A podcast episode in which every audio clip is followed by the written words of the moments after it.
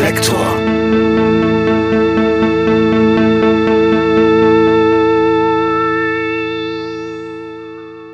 Liebe Hörerinnen, liebe Hörer, herzlich willkommen bei Reflektor. Ich freue mich sehr, heute Thorsten Nagelschmidt zu Gast zu haben. Anlass ist Bei aller Liebe, das neue Album seiner Band Muff Potter. 13 Jahre mussten wir auf dieses achte Studioalbum der Band warten. Muff Potter gründeten sich übrigens im selben Jahr wie meine Band Tokotronic, nämlich 1993. Ja, Nagel fing früh an. Als 14-Jähriger trat er, Jahrgang 1976, bereits in seine erste Band ein. Die hießen Sexton and the Frosties. Und Muff Potter waren dann Galionsfiguren des Punkrock, des Emo, der Melancholie und der Lebendigkeit. Schön, dass sie wieder da sind. Mit Thorsten sprach ich über den Do-it-yourself-Gedanken und über das Autodidaktentum, das ihn antrieb und das ihn nicht nur zum Musiker machte, sondern auch zum Schriftsteller. Es ist ein weiter Weg von seinem Fanzine Wasted Paper bis zu dem Werk Arbeit, seinem vierten Roman. Bevor das Interview losgeht, an dieser Stelle noch ein kleiner Hinweis. Ihr habt vielleicht schon vom Mitgliederbereich meines Podcasts gehört, dem Club Reflektor. Dort gibt es alle Folgen werbefrei und auch früher als im regulären Erscheinungsturnus. Außerdem hört ihr dort monatliche Sonderfolgen. Dieses Angebot gibt es auch ganz bequem bei Apple Podcasts. Und zwar unter dem Namen Reflektor Plus. Auch dort gilt, Reflektor kommt werbefrei, früher und mit exklusiven Bonusfolgen für Mitglieder. Mit einem Abo helft ihr mir und meinem Podcast-Team bei 4000 Hertz unabhängig zu bleiben. Mehr Informationen findet ihr auf reflektor.4000herz.de oder auch in den Shownotes zu dieser Folge. Tausend Dank vorab an alle, die bereits mitmachen. Und jetzt viel Spaß bei meinem Gespräch mit Thorsten Nagelschmidt.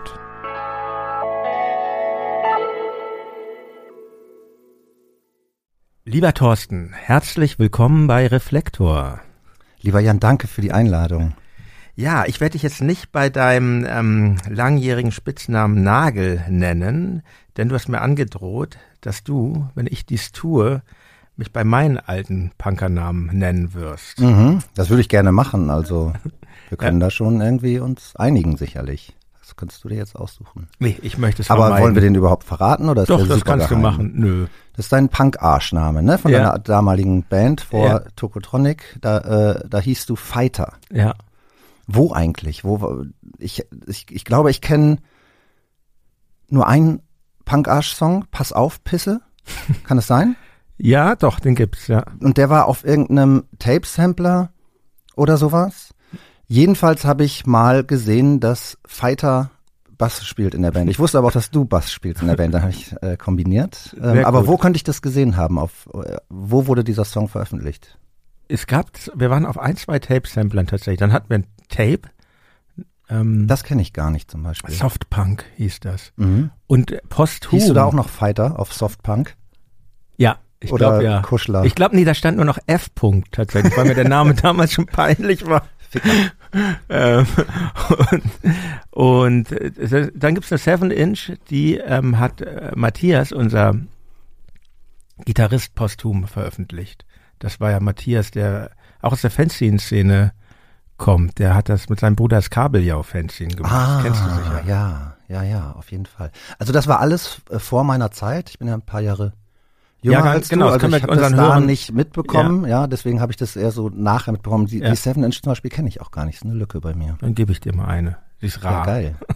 ähm, genau, das können wir unseren Hörerinnen und Hörern ja gleich mal verraten. Jahrgang 1976, geboren in Rheine und ähm, ja, das mit den Punk-Namen, das ist ja so ein bisschen, gibt's ja eigentlich die sind schon sehr hartnäckig teilweise, ne? Die kleben an einem dann so ein bisschen und ähm, gibt es, glaube ich, in vergleichbaren Maße nur bei den Pfadfindern vielleicht noch und ähm, ähnliches. Ähm, aber auch angesichts dieses Spitznamens und so kam mir die Frage auf, die ich auch anderen Gästen schon gestellt habe und die ich mir auch immer wieder selber stelle und die vielleicht gleich mal als erste Frage. Ist eigentlich eine Punksozialisation ein Segen oder ein Fluch? Ich glaube, es ist ein Segen auf jeden Fall. Also auf bestimmte Arten vielleicht auch ein Fluch. Äh, kann sein, dass es irgendwie vielleicht körperlich alles nicht super gesund ist oder so, was damit auch assoziiert wird zumindest. Ähm, aber ich musste oft drüber äh, denken, gerade in, ja, doch in den letzten Jahren oder so, in, bei den Themen, ähm, mit denen ich mich so beschäftige in den letzten Jahren. Auch Themen, um die es auf der neuen Muff Potter Platte zum Beispiel geht, ähm, denke ich oft, so Punk sei Dank, äh, ne, das kommt, das kommt auch in so einem älteren Muff Potter Song vor, ähm, weil ähm, ich glaube, so eine ich glaube, dass, dass dieses Punk-Ding für mich zumindest irgendwie sich so einer gewissen Verwertungslogik entzieht. Man ist ja irgendwie, man oder man war irgendwie auf eine Art eher stolz drauf, irgendwie als asozial zu gelten oder als irgendwie in Anführungszeichen Abschaum zu gelten oder was man sonst so für Attribute da auch irgendwie zugeschrieben bekommen hat von von von Spießern und von Rechten und von mhm. Konservativen und so weiter.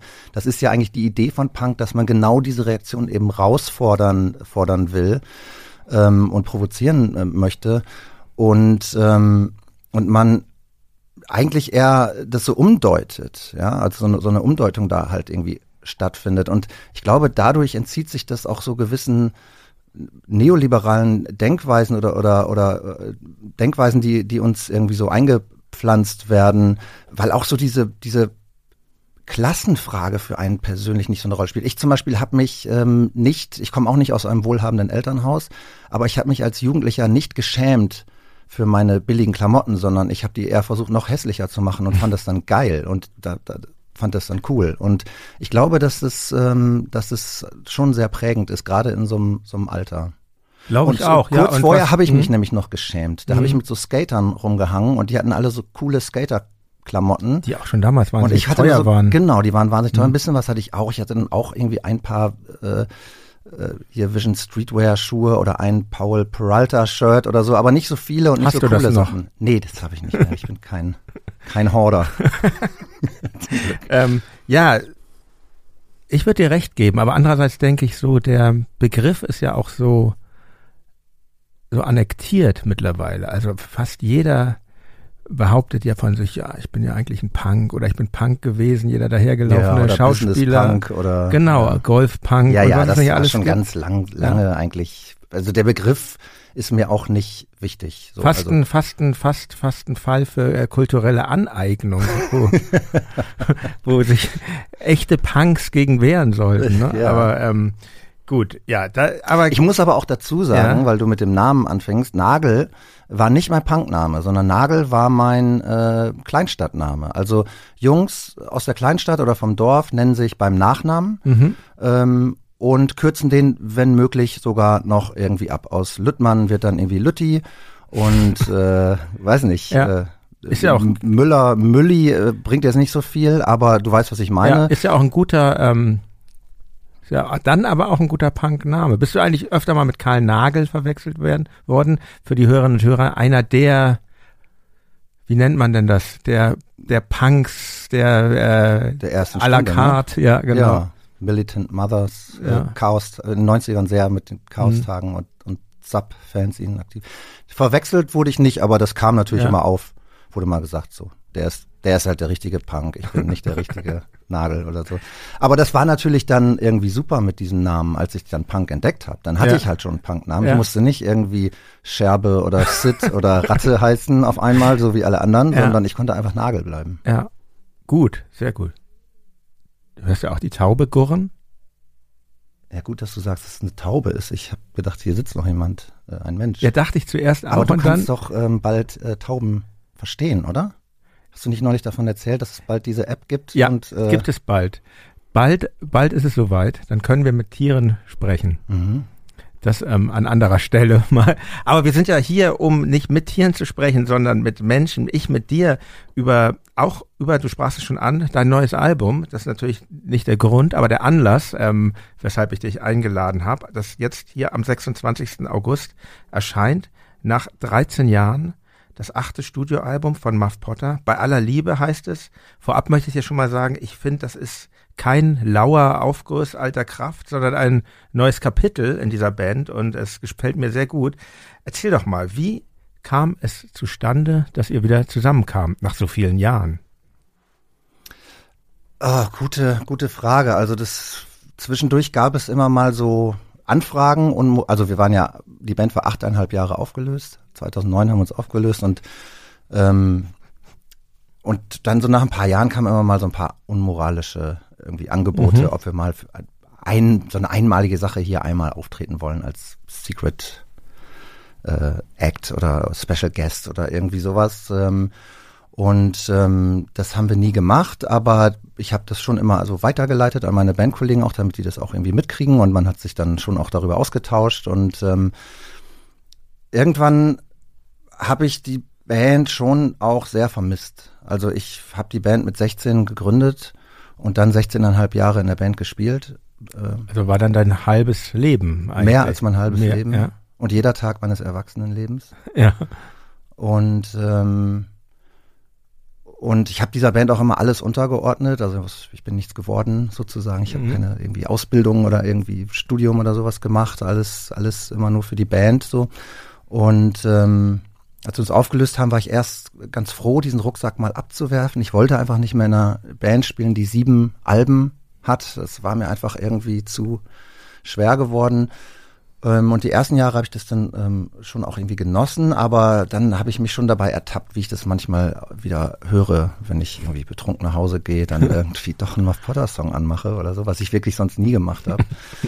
ähm, und eigentlich das Initiale, aber da ging es überhaupt nicht um Muff Potter, war äh, die Buchpremiere von meinem vorletzten Roman, Der Abfall der Herzen im, im Festsaal Kreuzberg. Der spielt, ähm, der Roman spielt 1999 in Rheine und 2015, also das Making-of des Buches ist im Buch mit integriert.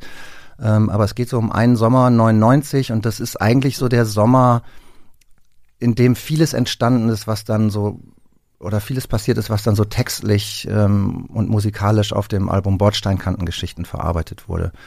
Und ich habe gedacht, es wäre eigentlich toll bei der bei der Buchpremiere ein paar Songs zu spielen, unangekündigt. Also mhm. schon irgendwie, es spielt eine Band, aber nicht, äh, dass ich damit spiele und schon gar nicht den Namen Muff Potter, den haben wir auch nicht benutzt.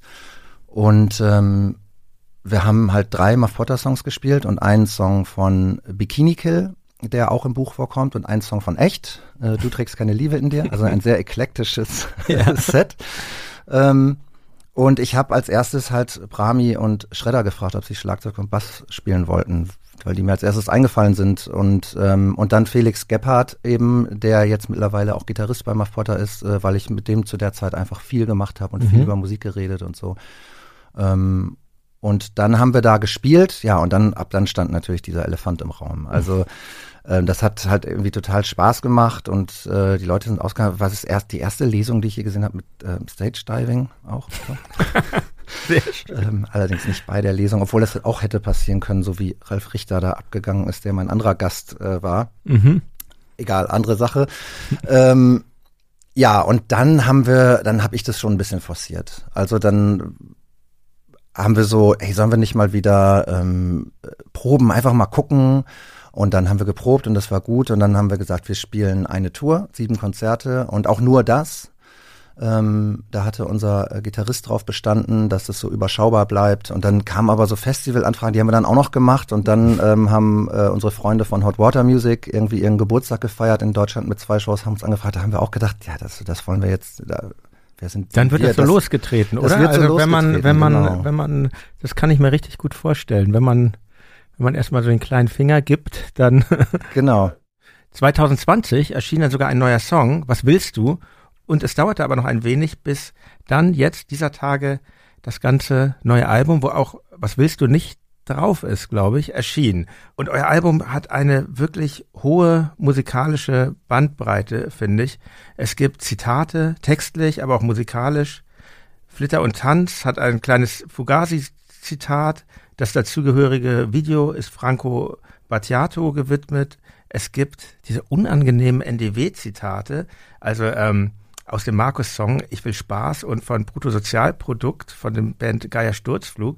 Die sollen vermutlich Unbehagen auslösen, denke ich, diese Zitate. Mhm. Und, ähm, und der Song Ein gestohlener Tag erinnert mit seinem Sprechgesang und dem Basslauf mich stark an Pro Familia von Blumfeld. Mhm. Das befreit sich dann allerdings im Refrain von der reinen Referenz. Und, ähm, und es gibt den Song Ich will nicht mehr dein Sklave sein, Powerpop, vom Spirit her wirklich durch und durch Muff Potter, finde ich, aber mit einer extra Portion Pop. Ähm, was mich jetzt aber interessiert, mit, mit zunehmender Lebensdauer lernt man ja immer mehr kennen, man wird reicher an, an Einflüssen. Macht das für dich eigentlich das Musikmachen einfacher oder schwieriger oder einfach nur anders? Das ist eine gute Frage. Ich glaube, es macht es auf jeden Fall mehr Spaß, finde ich. Also je mehr man weiß, desto mehr sieht man ja auch. Ähm, und ähm, desto mehr kann man auch irgendwie so eigene Ideen irgendwie wie einordnen oder oder sich auch irgendwie auf es ist ja auch inspirierend einfach. Ich bin ich war immer jemand, der so auf eine Art auch Role Models hatte.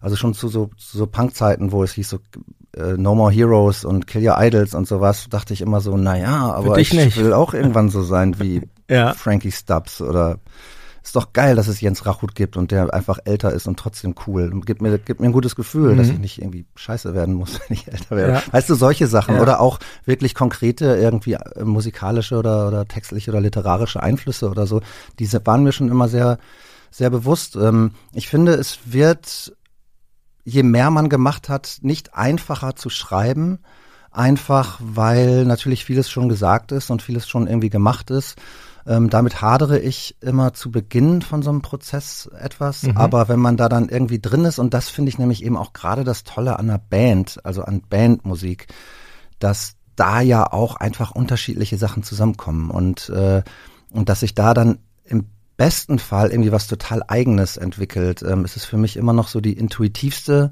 Kunstform.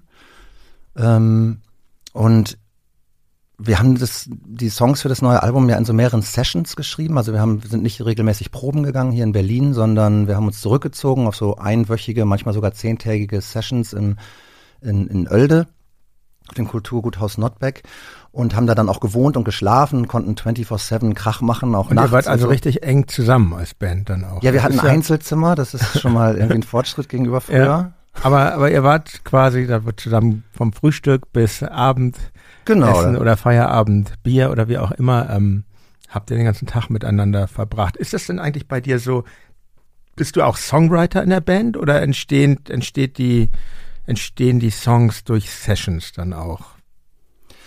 Sowohl als auch. Also mhm. es gibt ähm, auf der neuen Platte so Songwriter-Songs, mit denen ich dann angekommen bin. Und mhm. natürlich, da macht man auch noch zusammen dran rum und, ja. und arrangiert irgendwie ein bisschen vielleicht oder so. Aber manche sind auch dann wirklich mehr oder weniger so, wie ich sie mir gedacht habe, äh, fertig.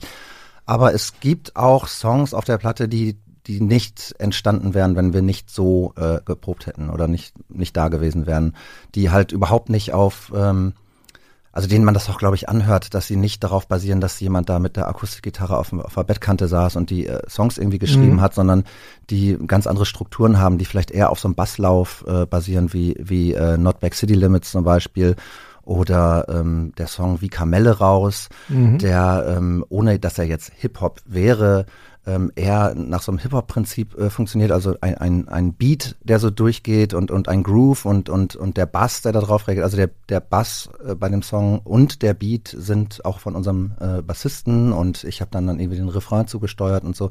Also so entstehen Songs mittlerweile auch. Das gab es früher bei Muff Potter auch schon. Mhm. Ähm, ich habe da auch ein paar konkrete Songs so jetzt im Kopf, wo das auch so war, aber seltener.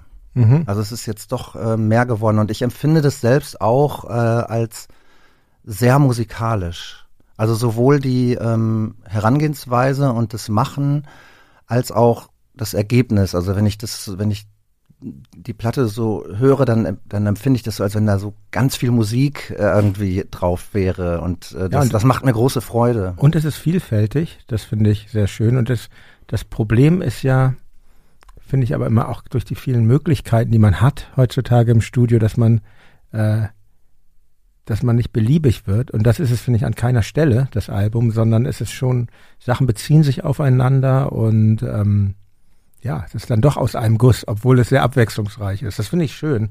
Und ähm, gleich der Opener des Albums mit dem Titel Killer gefällt mir sehr gut, weil er, weil er auch klar macht, dass Muff Potter noch immer Muff Potter ist. Und also das Stück fängt ja erstmal ganz ruhig an. Im Text heißt es, hast du früher auch Brühwürfel gelutscht, wenn du traurig warst? Und wie machst du das jetzt? In meinen Träumen bin ich ein Killer. in diesen wenigen Sätzen wird schon das ganze Bild ähm, klar gemacht, finde ich. Melancholie, Sentimentalität, also nicht abwertend gemeint, ähm, ist für mich eher positiv besetzt und auch das Gefühl, nicht einverstanden zu sein mit dem, was einen umgibt. Ähm, die letzte Zeile im ersten leisen Teil des Songs lautet dann, ich kenne ein paar, ich kenne ein paar Leute, wir tun uns zusammen. Und, ähm, und dann geht ja die Band los, so richtig, sag ich mal. Bass, Schlagzeug, Gitarren. Und dann singst du, was wird hier noch gebraucht? Was machen wir jetzt aus? Ähm, also schon sehr programmatisch. Und ähm, äh, was denkst du, ist die Band im Jahr 2022 und im Alter, in dem wir jetzt sind, von über 40 Jahren, ist das noch eine adäquate Ausdrucksform? Ja, finde ich schon. Und ähm, die Frage habe ich mir auch gestellt über lange Zeit, immer mhm. wieder. Ich habe mich, habe mir wirklich den Kopf äh, zermartert. Wird ja auch einen Grund gewesen, gegeben haben, warum Muff Potter erst, warum du so lange, so lange, muss man gar nicht Muff Potter reinbringen, warum du so lange nicht vordergründig in der Band aktiv warst auch. Ne? Ja, ich ist nicht so, dass ich das nicht versucht hätte. Ja. Ich muss wirklich sagen, ähm, ich bin da irgendwie auch gescheitert teilweise. Also ähm, ich kann mich noch an so einen sehr guten Auftritt aber erinnern von, ich glaube, das Projekt hieß Nagel tatsächlich. Das hieß Nagel und das war schon der erste Fehler, weil es war eine Band und wir hatten, wir hatten keinen Namen und haben ja. ein paar Konzerte gespielt, ohne was aufgenommen ich zu haben. Ich habe euch hier am, am Schlesischen Tor in diesem... Ähm, Im Binu. Genau. War das schon Binu oder hieß es damals noch Magnet? Ich war, war, Kato war das doch vorher, ne? Ah, ja. Keine Ahnung. Auf jeden Fall. Ich glaube, es hieß schon Bini. Ich erinnere mich an diesen Auftritt. Ihr wart doch, genau, ihr wart eine Band. Wir waren eine Band und ähm, wir haben nichts aufgenommen, aber zwei kleine Touren gespielt. Die waren mhm. auch super. Und ähm, Schredder, unser Bassist, war auch dabei in der Band und wir brauchten ganz schnell einen Namen und äh, das war wirklich, ich schwöre, nicht mal ich, der das gesagt hat, lass uns doch Nagel nennen. ähm, und ähm, irgendwie war das so, es gibt übrigens auch zwei Songs auf dem Album, die aus der Zeit Ach, stammen. Also nicht eins zu eins, aber es gibt zwei äh, Songs, wo, die ich so mitgenommen habe. Verrätst du welche? Ähm, der einzige Grund, aus dem Haus zu gehen, mhm. der war aber, der hat, der war langsam, also der, ja. war, hatte ein viel langsamerem, langsamerem, langsameres äh, Tempo. Nicht Metrum, kein langsameres Metrum, aber mhm. einen anderen Beat. Ja und ein gestohlener Tag. Mhm. Den haben wir allerdings, äh, der ist ganz am Ende der Bandzeit erst entstanden, den haben wir nie live gespielt. Und noch einer, den wir jetzt aufgenommen haben, der aber nicht auf dem Album gelandet ist, den wir nochmal so mhm. veröffentlicht werden. Der kommt auch noch aus der Zeit. Also die hatte ich, immer wenn wir da in Oelde waren und es irgendwie nicht wirklich voranging, habe ich immer mal so einen alten irgendwie rausgeholt. Und das war auch irgendwie ganz gut, weil dann hatte man irgendwie mal so einen Anhaltspunkt und konnte mal daran sich so abarbeiten. Und Schredder kannte den dann ja auch schon? Ja, genau. Oder wieder dann, ach so, den gibt's ja auch noch. Genau, so ging's mir auch. Ja.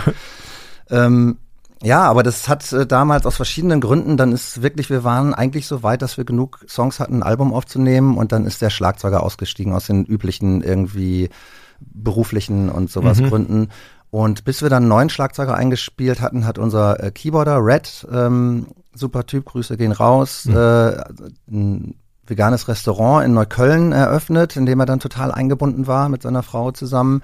Und auf einmal war irgendwie ein Jahr wieder vergangen und äh, wir wollten dann irgendwie so Demos machen und das fühlte sich schon komischerweise an wie eine Reunion irgendwie, mhm. obwohl wir noch nie was vorher aufgenommen hatten. Und das war irgendwie und stand das unter keinem guten Stern ab diesem ab diesem Moment und ähm, spätestens ab da habe ich Muff Potter wirklich äh, vermisst, weil Man, wir so eine Art Schicksalsgemeinschaft Das wollte ich gerade sagen in dieser negativen Erzählung jetzt von diesem Projekt Nagel nenne ich das jetzt mal ähm, darin wird ja auch ganz toll deutlich, wie viel Glück man eigentlich haben muss, Absolut. auch als Band zusammenzukommen Absolut. und dass alles passt. Das ich Wahnsinn. erinnere mich zum Beispiel an den Keyboarder. Ich fand den total, ich kann mich erinnern bei einem Konzert, ich fand den total super, was und wie der gespielt hat. Und wenn dann so jemand wegfällt, ist das sicher schwierig und ja. Das ist genau das und das ist eben auch die Magie von Bands, finde ich. Ich hatte äh, in dieser Zeit, ich meine, ich habe ja ein paar, ein paar Bücher veröffentlicht in der Zeit und bin dann damit auch alleine auf Tour und genießt es auch sehr. Ich finde das auch toll. Ich finde es auch toll, alleine immer auf der Bühne zu sein. Mhm. Aber ich habe das schon. Ich habe gar kein Interesse daran, irgendwie musikalisch irgendwie ein Solokünstler zu sein. Oder keine Ahnung, vielleicht mache ich es irgendwann dann doch mal, dann mir bitte das hier nicht um die Ohren hauen. Aber weißt du, ähm, ich, ich, ich fand schon als kleiner Junge Bands faszinierend und äh, und das muss man auch erstmal, wenn man, wenn es so selbstverständlich ist, wenn du, ich meine, ich habe ja vor Muff Potter auch schon in anderen Bands gespielt, wenn du seit du 14 bist oder so, du kennst es ja auch, ne? Du spielst, spielst ja auch die ganze Zeit in Bands. Ähm, aber mit 14 habe ich nicht angefangen. Aber da sprechen wir noch. Über deinen jungen Einstieg sprechen wir später noch. Okay. Ich meine, man nimmt auch vieles so für selbstverständlich mhm. und einfach Leute zu finden, mit denen du das einfach über diesen Zeitraum machen kannst und die auch wirklich bereit sind, da reinzubuttern und ja auch wirklich, man muss sagen, äh, Abstriche zu machen, auf bestimmte Sachen vielleicht auch mal dann zu verzichten zum Wohle der Band sozusagen. Mhm. Das ist mit, ja, mit 16, 17 kennt man da vielleicht noch einige, aber mit so Mitte 20 wird es schon irgendwie ein bisschen dünner und dann, ähm, ja, vergehen die Jahre und ich habe halt diese Leute, mit denen ich das halt machen kann und ich weiß es mittlerweile sehr, sehr, sehr zu schätzen. Schön, das ähm, kann ich gut nachvollziehen, weil es mir äh, ganz ähnlich geht. Und ähm, ich wollte noch über zwei, drei Songs des neuen Albums sprechen. Aufgefallen ist mir noch privat, der kürzeste Song des Albums. Ich glaube, nicht mal anderthalb Minuten.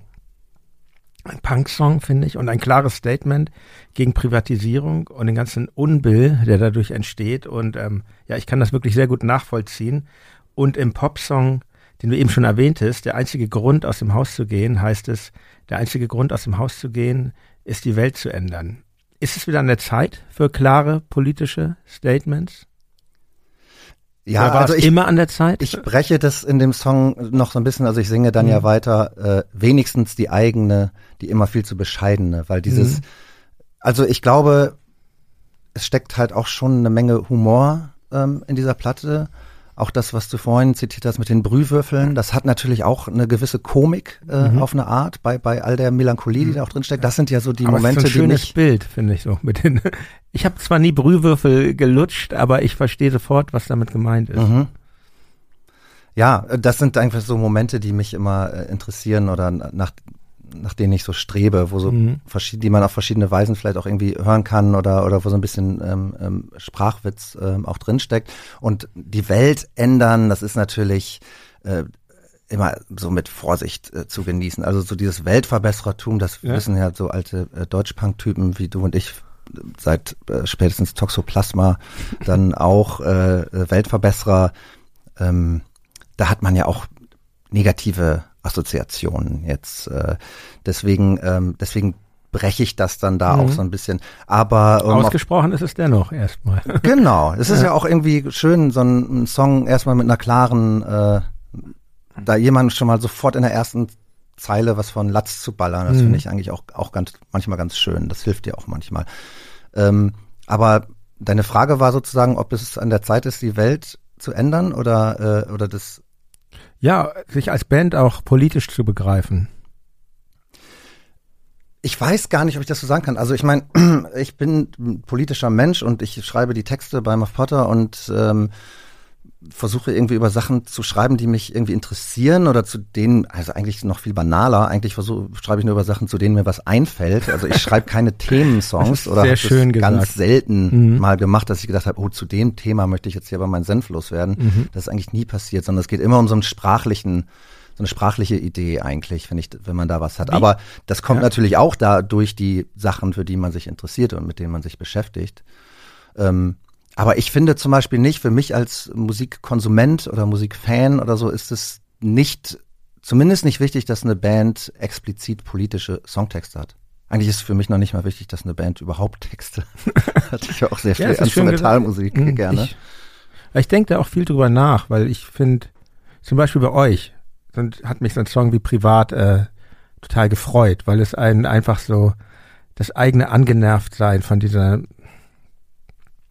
von dieser totalen durch, durch, durch Ökonomisierung der ganzen Welt, der, der man da jeden Tag begegnet, das ist da einfach schön auf den Punkt gebracht. Ähm, ja, da kann man die eigene, das eigene Genervtsein spiegelt sich da drin schön und man kann es ausleben mit schneller Musik. Aber oft empfinde ich das auch als so im Moment als so eine Mode oder auch tatsächlich als Verkaufsargument, dass etwas politisch sein sich geben muss, so würde ich es mal nennen. Und ähm, genau, das ging mir eben bei, bei euch anders, weil ich denke, so dass da entspringt das einem inneren Bedürfnis und nicht und nicht dem, was jemand denkt, was von einem verlangt wird. Und ja, und ich stelle mir oft diese Frage, muss denn etwas politisch sein? Weil manche Gäste hier haben, haben mir dann ganz klar geantwortet, ja, alles ist politisch und ähm, natürlich muss man politisch sein. Und ich sehe das nämlich auch eher wie du, weil ich denke, es gibt so tolle Kunst, die mit Politik wenig am Hut hat. Was, mir fällt dann immer sowas ein wie Jonathan Richman oder so. Und ja, deshalb. Ja, eine, ich glaube, es ist eher so eine gewisse Haltung, die mhm. einen vielleicht anspricht, oder? Mhm.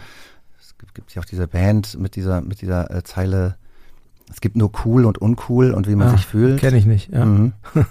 ne? Ähm, ja. ja.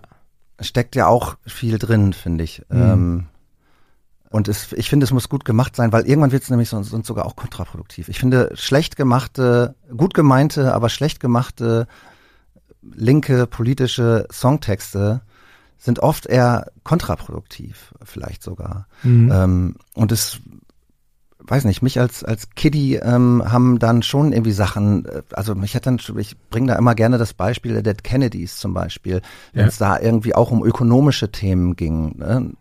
was ja irgendwie finde ich immer wahnsinnig vernachlässigt wird. Aber wenn mhm. dann, wenn es dann irgendwie um um ähm, Arbeitsplatzverlust und der Song heißt Soup is good food im Sinne mhm. von, das passt auch wahnsinnig in die jetzige Zeit. Da steht irgendein baden-württembergischer äh, Ministerpräsident und äh, erzählt irgendwie, wer nicht genug Geld hat zu heizen, soll ich doch mit einem Waschlappen äh, irgendwie waschen. Das ist wahnsinnig zynisch. Das ist genau das, was äh, was Dead Kennedys in Soup is good mhm. food. Ja, dann ist mhm. doch Suppe. Ja. Mhm. Ähm, und das hat mir damals irgendwie total imponiert und da und, und da geht es dann auch los mit den Synapsen und und man man ähm, kommt auf Ideen und hinterfragt irgendwie Sachen viel mehr, als wenn man irgendwie nur noch den, den einen Millionsten Slogan da irgendwie so um die Ohren geballert äh, kriegt, der eigentlich bei allen nur noch so für Augenrollen so ein bisschen äh, sorgt, weil man irgendwie, ja, stimmt zwar irgendwie, aber boah, ich kann es nicht mehr hören. Ja, ja. Ich unterschreibe das, Thorsten. ja, danke. Fighter. Ein Song möchte ich noch erwähnen. Hammerschläge Hinterköpfe. Ähm, unter anderem mit Henrik Otremba. Nur Slogans. Guter Übergang. ja, ja, genau. Hammerschläge Hinterköpfe. Mit Henrik Otremba unter anderem. Ein Zitat aus einem seiner Bücher. Ähm, wie kam es zu der Zusammenarbeit? Ähm, gesellen sich musizierende Schriftsteller zueinander? Das kann sein, aber tatsächlich das erste, was Henrik und ich zusammen gemacht haben vor einigen Jahren, war eine Ausstellung. Ähm, er malt ja, ja. malt sehr gut. Ja, finde ich auch. Toller Maler. Ähm, und ich habe mal eine Zeit lang so Linol-Drucke. Äh, Die Raucher gemacht. und Raucherinnen. Genau. Ich habe rauchende Menschen porträtiert, Freunde. Machst du das noch eigentlich? Nee, habe ich schon lange nicht mehr okay. gemacht. Es war immer so eine Prokrastination, wenn ich mit dem äh, Romanschreiben nicht vorankam. Mhm. Hab ich immer, weil ich natürlich auch total durchdrungen bin von dieser protestantischen Ethik, ähm, habe ich mich immer gegeißelt. Äh, ja. Ich darf noch nicht ins Bett, bevor ich nicht, äh, weil ich habe hier nicht mein Tagessoll geschafft und jetzt muss ich wenigstens noch so einen Linolschnitt machen. Bist du Protestant? Nee, ich bin äh, Atheist, aber ich bin katholisch äh, getauft und mit 14 aus der Kirche ausgetreten. Ah ja. Ja. 14 aus der Kirche raus in die Band gekostet. rein. Ja. Hat Geld gekostet? Ja, ich glaube 20 Mark. Unverschämt. Ja. ja, das war mein erster, ähm, mein erstes Ding mit mit mit Hendrik und ähm, ja, einer, ich würde mal sagen, einer meiner liebsten, besten Freunde und äh, wir begleiten das. Wir machen unterschiedliche Sachen auch und wir beschäftigen uns auch mit unterschiedlichen Sachen, aber wir kommen an ganz vielen Stellen irgendwie zusammen und ähm, ich habe ein paar Jahre lang eine Leseveranstaltung hier in Kreuzberg in der Fahimi Bar gemacht, die hieß Nagel mit Köpfen. Ach, das stimmt. war immer, äh, da war, hatte ja. ich immer jemanden zu Gast, mhm. meistens mit dem aktuellen Buch, was die Person rausgebracht hat, Romane, Sachbücher, alles Mögliche. Dann lad mich doch mal ein jetzt. Ich habe diese, würde ich sofort ja, machen, dich und Rasmus, ja, würde ich wirklich machen. Nein, Vorglühen, tolles Witz. Buch. Ja. Ich aber ich habe keine Selbstpromo machen, doch ein bisschen Doch, schon. Irgendwer muss es machen, oder? Ja. Nee, aber ähm, das war äh, also dieses Format gibt's nicht mehr. Das war schon immer auch sehr anstrengend, also in der Vorbereitung und, und so. Aber es war, eine, war schön. Und irgendwann hatte ich ähm, Hendrik Otremba eben zu Gast mit seinem zweiten Roman Kachelbarts Erbe. Hat ja jetzt gerade einen neuen raus oder genau. kommt jetzt raus, Benito. Genau, ist heute heute erschienen. Heute. Wo wir es aufzeichnen, mhm. am, am 24. Im März August. Verlag, ne? Ja.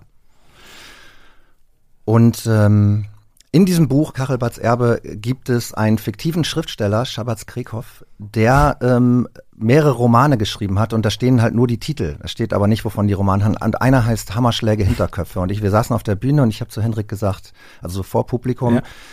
ich würde diesen Roman so gerne lesen. Ich möchte gerne wissen, worum es geht. Und der Titel spricht mich total an, würde ich sofort kaufen, wenn mhm. reiner, reiner Titelkauf, ne, würde ich sofort mitnehmen, ungelesen. Ähm, Und äh, dann, dann habe ich irgendwie aus einem Impuls raus, ey, wenn ich, darf ich mir denn irgendwie leihen, den Titel mal für einen Songtitel? Ich hatte noch gar keine konkrete Idee Ja, dazu, ja. aber er hat irgendwie Ja gesagt und wir haben irgendwie eingeschlagen und das Publikum war da und ich werde einen Zeugen und so. Und ähm, tatsächlich hatte ich dann irgendwann diese Idee zu diesem zu diesem Song und zu, mit diesen ganzen fiesen irgendwie Selbstoptimierungs äh, neoliberalen Slogans und dachte ja Mhm. Hammerschläge Hinterköpfe das ist es ja eigentlich da kommt das alles zusammen und ähm, dann passte das auch noch aus musikalischen Gründen total gut, dass er dann Gastgesang äh, bei genau diesem Song hinzugefügt hat. Und das sind irgendwie Momente, das kann nur Musik, finde ich. Mhm. Also was da alles äh, dann irgendwie auf verschiedenen Ebenen äh, zusammenkommt, das, da muss man einfach sagen, Musik ist einfach das Größte. Das, das, das ist so toll. Das stimmt. Ist auch einer meiner Lieblingssongs von dem Album. Da ist auch noch einer von den Swans dabei. Kann das sein? Oder? Genau, Christoph Hahn von den Ja. Swans hat bei zwei Songs auf dem Album und einem Song auf der Bonus 7-Inch äh, Mhm. Lapsteel-Gitarre Mhm. gespielt. Ja, schön, was da zusammenkommt. Ihr wart ja auch in einem richtigen Studio. Das ist ja heutzutage auch nicht mehr unbedingt so zwingend, finde ich. Und ähm, weil wir haben jetzt zum Beispiel auch Alben gar nicht mehr wirklich im Studio aufgenommen oder nur noch Teile, nur noch das Schlagzeug. Ihr wart aber in, in ähm, Studio Nord in Bremen, altehrwürdiges Studio mit relativ großen Aufnahmeraum, glaube ich, und ähm, habe das mit Gregor Hennig aufgenommen, in weiten Teilen live. Bist du eigentlich gern im Studio oder ist das eher oder ist eher Diesmal das ja. Vorbereiten? Okay. Diesmal erzähl. ja und grundsätzlich doch zwischendurch auch ja. Wir haben die, äh, die letzten dreieinhalb Alben vor der Auflösung damals ja mit Nikolai Potthoff gemacht, äh, Mhm. ein sehr guter Freund von mir. Marv Potter, Nikolai Potthoff, ich meine, das muss ja auch irgendwie zusammengeführt Ey, werden. und weißt du, wie wir uns kennengelernt haben? Wir haben damals die Potthoff EP rausgebracht, aus, einfach aus Spaß. Ja. Lustiger Titel für Muff Potter, die Potthoff EP. und dann ist in Münster in meiner WG, ich habe in Münster gewohnt und nebenan war eine Party und da bin ich rüber und da stand so ein Typ und meinte, ey, bist du der mit der Potthoff EP? Ich heiße Potthoff. Das war Nikolai Potthoff. Und dann, gib mal eine. Und dann habe ich, ja, okay, wenn du es Wirklich? so sagst. Und dann bin ich rüber und habe eine geholt aus unserer Wohnung, habe ihm die gegeben. Und äh, dann hat er das nächste Album noch nicht produziert, aber gemischt. Und dann alle danach äh, produziert. So haben wir uns kennengelernt. Wie Zusammenarbeiten entstehen und Freundschaften ist schon irre. Ja. Aber diesmal warst du gern im Studio. Okay. Ich war diesmal echt sehr gern im Studio, weil das ist ein wahnsinnig tolles Studio. Das ist, glaube ich, eins der ältesten oder das älteste, ich will jetzt nichts Falsches sagen, noch bestehenden Studios äh, in Deutschland. Mhm. Und genau wie du sagst, so ein, so ein richtiges Oldschool äh, ähm, Studio. Es war damals mal ein Tanzsaal ähm, und existiert als Studio, glaube ich, seit den 70ern, irgendwann in den 70ern. Und ähm, das hat wahnsinnig Spaß gemacht. Auch da haben wir wieder gewohnt, darüber gibt's eine Wohnung. Und das, ich finde, man kommt da in so einen ganz anderen Modus irgendwie rein. Also vielleicht nicht sofort, vielleicht ähm, braucht man irgendwie ein, zwei Tage oder so. Aber dann ist alles nur noch äh, Musik und dann ist alles nur noch Kunst und irgendwie Gemeinschaft und irgendwie zusammen kochen oder was essen Mhm. gehen. Und ähm, ich das, ich bin so ein Mensch, ich, ich, ich blühe da auf. Mhm. Ähm, klar, da gibt's auch Streit, wir streiten auch wahnsinnig viel, wir gehen uns auch auf, auf die Nerven oder so, das ist ja auch irgendwie ganz klar, wenn man so viel Zeit aufeinander hockt, aber ähm, trotzdem ist es für mich ähm, irgendwie was anderes als irgendwie so 9 to 5 mäßig irgendwie den Tag zu organisieren. Mhm. Mhm. Verstehe ich, ja. Wir waren lang nicht mehr am anderen Ort als, als Band. Jetzt, wo wir die letzten Alben haben wir alle in Berlin aufgenommen, wo man dann Das ist Auch nämlich auch, also das ist auch wirklich natürlich praktikabler. Wir haben ja Mhm. auch mehr, äh, zwei Familienväter in der Band und so. Das Mhm. muss man schon echt organisieren und man, ne, das ist nicht so einfach auf Ja. jeden Fall. Aber es ist da tatsächlich dann auch so, wenn du zusammen wegfährst, dass keiner noch mal eben sein Paket von der Post abholen muss Ja. zwischendurch oder so, sondern Ja, man weiß, man ist jetzt hier wirklich in Klausur. Ja, ja, zusammen. es hat auf jeden Fall was, also ich denke da natürlich viel drüber nach und viel daran, sollte man das nicht vielleicht auch mal wieder anders machen, aber das, genau. So Team, So Teambuilding nennt nicht. man das Ja. heutzutage. Hätte Wie nennt man das? So Teambuilding-Events, ne? Teambuilding. Das machen so, so Firmen, die da in Hammerschläge, Hinterköpfe äh, Die ach so, porträtiert ja, werden, Gut, ja. aber damit haben wir ja Gott sei Dank. Ja, weiß Das ist die Frage, ne? Das ist die Frage, Ja. wie, ähm, wie, ähm, wie das eigentlich in unseren Zusammenhängen ist. Dies ist auch natürlich ganz schön, ganz schön umfassend. Das nimmt den Menschen ganz schön ein, was, was wir tun, den ganzen Menschen. Und es ist genau das, was diese modernen Firmen verlangen. Es gibt die Identität der, der Arbeit und der eigenen Person vermischt sich und es gibt kein Feierabend bei uns, würde ich mal sagen. Aber genau, gut, es aber gibt aber auch keinen CO und kein, ähm, also es gibt ja schon einen anderen Antrieb, das zu machen. Absolut. Also ich finde, der wesentliche Unterschied ist jetzt tatsächlich mal wirklich so marxistisch gesprochen, ja. wenn nicht dafür sowas hier auch Platz ist. Ähm, wir machen ja nichts Entfremdetes. Ja, ja wir, wir machen ja, wir machen Kunst, wir machen keine Lohnarbeit. Und das ist nämlich genau der wesentliche Unterschied. Dass äh, diese, dieses, diese Form von Leidenschaft und irgendwie Selbst, Selbstausbeutung und so von jemandem zu verlangen, der von dessen Arbeitskraft man sozusagen lebt, das ist perfide. Mhm. Ja, das ist vulgär. Das ist Kapitalismus. Aber reinzubuttern und das machen zu wollen mit seinen Leuten und dann meinetwegen sich auch mal irgendwie selbst auszubeuten oder oder oder ja, ähm, das ist was anderes, weil das macht man halt oder ich und ich gebe ihr auch äh, halt für die Kunst. Ja. Und ähm, aber es ist auch nicht jeder dafür gemacht, glaube ich. So. Absolut, das muss man. Ja, klar. Ich sage auch nicht, dass es der einzige Weg ja, ist. Ich, ja. ich, ich finde, ich finde nur jetzt auch neu wieder raus, was für uns als Band oder auch für mich als Person gut funktioniert. Mhm. Schön wäre nur, wenn die Leute, die nicht dafür gemacht sind, äh, das Recht hätten, auch mal Feierabend zu haben. Weißt du, wie ich meine? Also, dass die nicht auch leben müssen. Dass der Schlagzeuger ein bisschen früher pennen Nein, ich meine die Leute, ich meine die Leute, die sich für eine andere Existenz, für eine so, Lohnarbeit ja. entschieden haben, so, das dann vielleicht auch ähm, machen dürften. Absolut. Aber wir ja. sind schon voll in, in einem Thema, was auch Thema des ähm, Albums ist, ähm, weil einiges an dem aktuellen Muff Potter Album erinnert mich auch an deinen aktuellen Roman Arbeit, deinen vierten Roman. Gleich im Opener Killer sind ja die Zeilen flackerndes Blaulicht an der Zimmerwand. Die Frau mit den Augen raucht auf ihrem Balkon. Sie hat sich vor Wochen von ihrem Typen getrennt. Der Typ sieht nicht aus. Er findet nichts Neues. Da bin ich gleich wieder in dieser Stimmung des Romans und natürlich auch der Song, den du vorhin schon ansprachst, Not Back City Limits, wo äh, die Welt des Musikers beziehungsweise Schreibenden mit dem Menschen, die in der Tönnies Arbeitswelt ähm, der Schlachthöfe sind, kontrastiert wird. Und ähm, und bei diesem eben diesen Song Not Back City Limits erinnert mich auch die Art des Vortrags an deine Arbeit als Schriftsteller, das ja eigentlich in Teilen auch in Teilen wie eine Kurzgeschichte vorgetragen wird. Ähm, wie sehr kreuzt sich eigentlich bei dir deine Tätigkeit als Schriftsteller mit der Tätigkeit des Musikers? Also es ist eine andere Art von, von Arbeit, die aber einer ähnlichen Motivation entspringt, also eine, eine, eine Lust an Sprache, glaube ich, oder mit Sprache umzugehen, was das Texten jetzt auf jeden Fall mhm. angeht.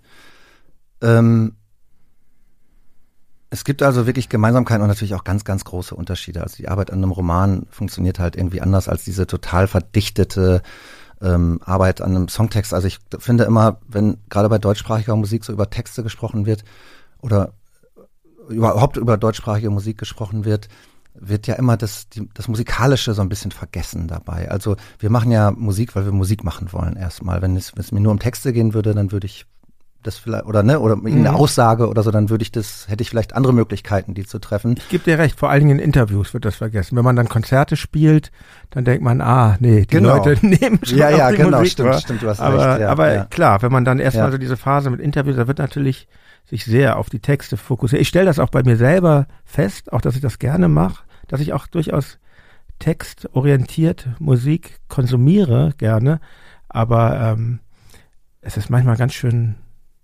anstrengend, wenn man dann ein Album gemacht hat und dann irgendwie sich über so vieles Musikalisches freut und dann geht es eigentlich Mhm. doch zu weiten Teilen um die Inhalte. Ja, ja. Und es gibt ja auch musikalische Inhalte Ja, eben. genau, ne? textlich so. meine ich. ja. Genau, ja.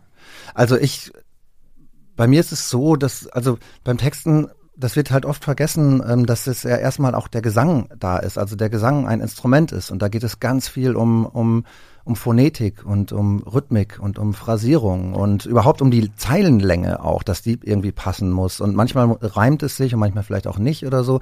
Hast, Ähm, du, hast du manchmal erstmal so Platzhaltertexte? Viele Bands Ja, arbeiten immer. ja so. Ah ja. und immer also der. Text und der Text kommt bei dir zum Schluss dann eigentlich. oder? Genau, aber auch das hat sich jetzt so ein bisschen geändert, Mhm. weil jetzt ähm, bei dieser Art zu arbeiten mit diesen Sessions da in, in Not, auf Notback, ähm, habe ich eigentlich immer versucht, wenn wir so, wir haben immer mitgeschnitten, also dann so Demos äh, gleich auch gemacht. Also die konnten ruhig unperfekt sein, mhm. aber einfach eher so, um uns selbst, um das zu behalten und auch um es hören zu können und dann äh, das nochmal anders zu beurteilen.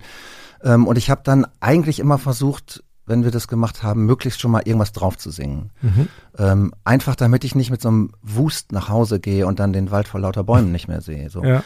Und oft ähm, also bei Hammerschläger Hinterköpfe ist zum Beispiel ein gutes Beispiel. Da habe ich einfach nur reingerührt, mein Maserati fährt 210 und damit war der Ton ge gesetzt. Ich mhm. hatte überhaupt nicht das Thema, sondern ich hatte nur diese Zeile, die passte so gut wegen der Phrasierung. Ach, und die ist dann drin geblieben? Die ist war. drin geblieben und war gleich die erste Zeile und ich dachte, naja, okay, wenn man so anfängt, dann muss ja. man auch ein bisschen nachlegen. Ja. Und dadurch hat sich eigentlich, äh, hat der, das Musikalische hat den Songinhalt sozusagen geformt mhm. und bestimmt. Und bei Not Back City Limits war das genauso ähm, wir hatten dieses repetitive Bassriff und dachten, okay, da kann man mal richtig lange irgendwie mhm. krautig äh, drauf bleiben. Und ähm, da passt sehr gut so ein, so ein Spoken-Word-Text, der vielleicht ruhig anfängt und sich dann so steigert und irgendwann auch in einer Melodie mündet. Also irgendwann wird dann ja, da kommt ja, ja. immer mehr Melodisches dann auch rein. Das ist das Schöne, finde ich. Das, also das finde ich ganz Danke. toll, so diesen, diesen Moment, den man hat, wo es sich dann so löst. Mhm. Ja. Genau, und da habe ich dann auch gedacht, da, war, da habe ich erst ein Gedicht drauf gesprochen, so ein, mhm. so ein Rolf-Dieter Brinkmann-Gedicht, weil ich das zufällig da liegen hatte und das passte perfekt. Ähm, und es sind so zwei, drei Momente aus dem Gedicht sogar geblieben, mhm. dann auch am Ende wieder im, im Text.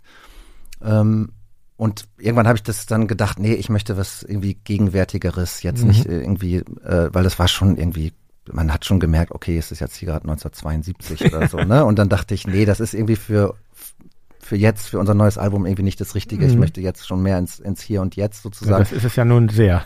genau, das ist jetzt extrem irgendwie auf eine Art auch, weil es natürlich auch wirklich das, das Musikmachen oder unsere Situation da vor Ort gleich so mit, mit reflektiert. Also mhm. Das, das Making of äh, auch wieder wie bei wie bei meinem Roman Der Abfall der Herzen eigentlich ist in dem Song das Making of des Songs ja mit mit drin es wird ja mit beschrieben wie wir diesen Song machen ähm, ja, aber auch da war es ein, eine, erstmal eine musikalische Entscheidung, äh, die dazu geführt hat, dass es jetzt dieser, dieser Text geworden ist. Mhm. Ja, das finde ich ganz schön, dass wir das mal so äh, deutlich machen, wie das, wie das manchmal passiert, weil ich glaube, ähm, das ist vielleicht vielen Menschen, die selber keine Musik machen, nicht so klar. Bevor wir jetzt gleich mal ganz zurückgehen zu den Anfängen von Muff Potter und deinen musikalischen Wurzeln, möchte ich eben noch mal kurz über den Roman Arbeit mit dir sprechen. Er ist jetzt zwei Jahre alt, glaube ich, oder? Ja, ja im April 2020 genau in den ersten Lockdown hinein ja. äh, haben wir ihn veröffentlicht. Ich kann ihn echt unseren Hörern und Hörern wärmstens ans Herz legen. Ich habe den jetzt erst gelesen, weil ich habe echt immer ein bisschen Lesedefizit. Ich habe von dir ja wo die, den Erstling gelesen, wo die wilden Maden graben und ähm, fand ich schon sehr schön. Da habe ich viel natürlich wiedererkannt, so vom Touralltag und aber auch darüber hinaus. Und was kostet die Welt? Hat mir dann dein zweiter Roman hat mir sehr gut gefallen dann. Also ich hatte ja was, ja, einerseits was sehr, es handelt ja von einem Menschen in einer Krise, hat was sehr Tragisches, aber auch was sehr Lustiges. Also das, dieses, diese beiden Seiten haben mir gut gefallen. Abfall der Herzen steht mir noch bevor, werde ich jetzt nämlich mal ähm, mich als nächstes durcharbeiten. Aber eben, ich habe jetzt vor kurzem Arbeit. Und dazwischen darf ich das sagen? Ja, ja natürlich. Das wird nämlich immer vergessen. Weil Von auch. Ja. ja, weiß ich nicht. Es ist kein Roman, aber ja. dazwischen erschien noch, und das ist das hässliche Endline in meinem literarischen Werk und mein mit Abstand schlecht verkauftestes Buch, äh, ja. äh, Drive-by-Shots heißt das. das ja, das habe ich. Das ah. habe ich auch gelesen. Ah, ja. Finde ich auch super, wo du, wo du ähm, aus äh, von verschiedenen Reisen berichtest, ne? Genau, das hat so, eine Mischung aus so Reisestories und so Essays äh, ja. vielleicht auch und so. Und ja, das, äh, das ist aber zumindest in Deutschland so alles, was nicht irgendwie Roman äh, ist oder irgendwie ganz klares Sachbuch zu dem und dem Thema, ähm, verkauft sich nicht so gut, weil dann die Buchhandlungen auch nicht so richtig wissen, in, in welche Ecke sie das ja. da legen sollen. Dann Bereust du das geschrieben zu haben? Nee, überhaupt nicht. Ja. Nee, überhaupt nicht. Das ist im tollen Ventilverlag erschienen und das war auch super und eigentlich ist es durch Lesungen entstanden. Mhm. Ich habe halt viel bei Lesungen mit so Fotos gearbeitet und dann dazu Geschichten erzählt und ich habe das dann einiges davon verschriftlicht und davon Mhm. daraus ist dann dieses Buch geworden. Also eigentlich war das so ein Grund, äh, noch weiter auf Tour gehen zu können, dieses Buch. Ah, okay. So. Aber trotzdem hätte ich Ja. dem äh, auch mehr Leser gewünscht, weil da sind ähm, da Ich habe es gelesen. Texte. Zum Beispiel Ja, danke. dieser, dieser Drogentrip in Thailand, oder? War Ja, das in? Kambodscha, ja. Äh, Kambodscha, genau. Mit der Happy Pizza, ja. Oh Gott. Ah ja, an den habe ich schon lange nicht mehr gedacht. Ja. Ah, Bist du da jemals von runtergekommen? Nee, du, ich bin auch jetzt noch ziemlich drauf.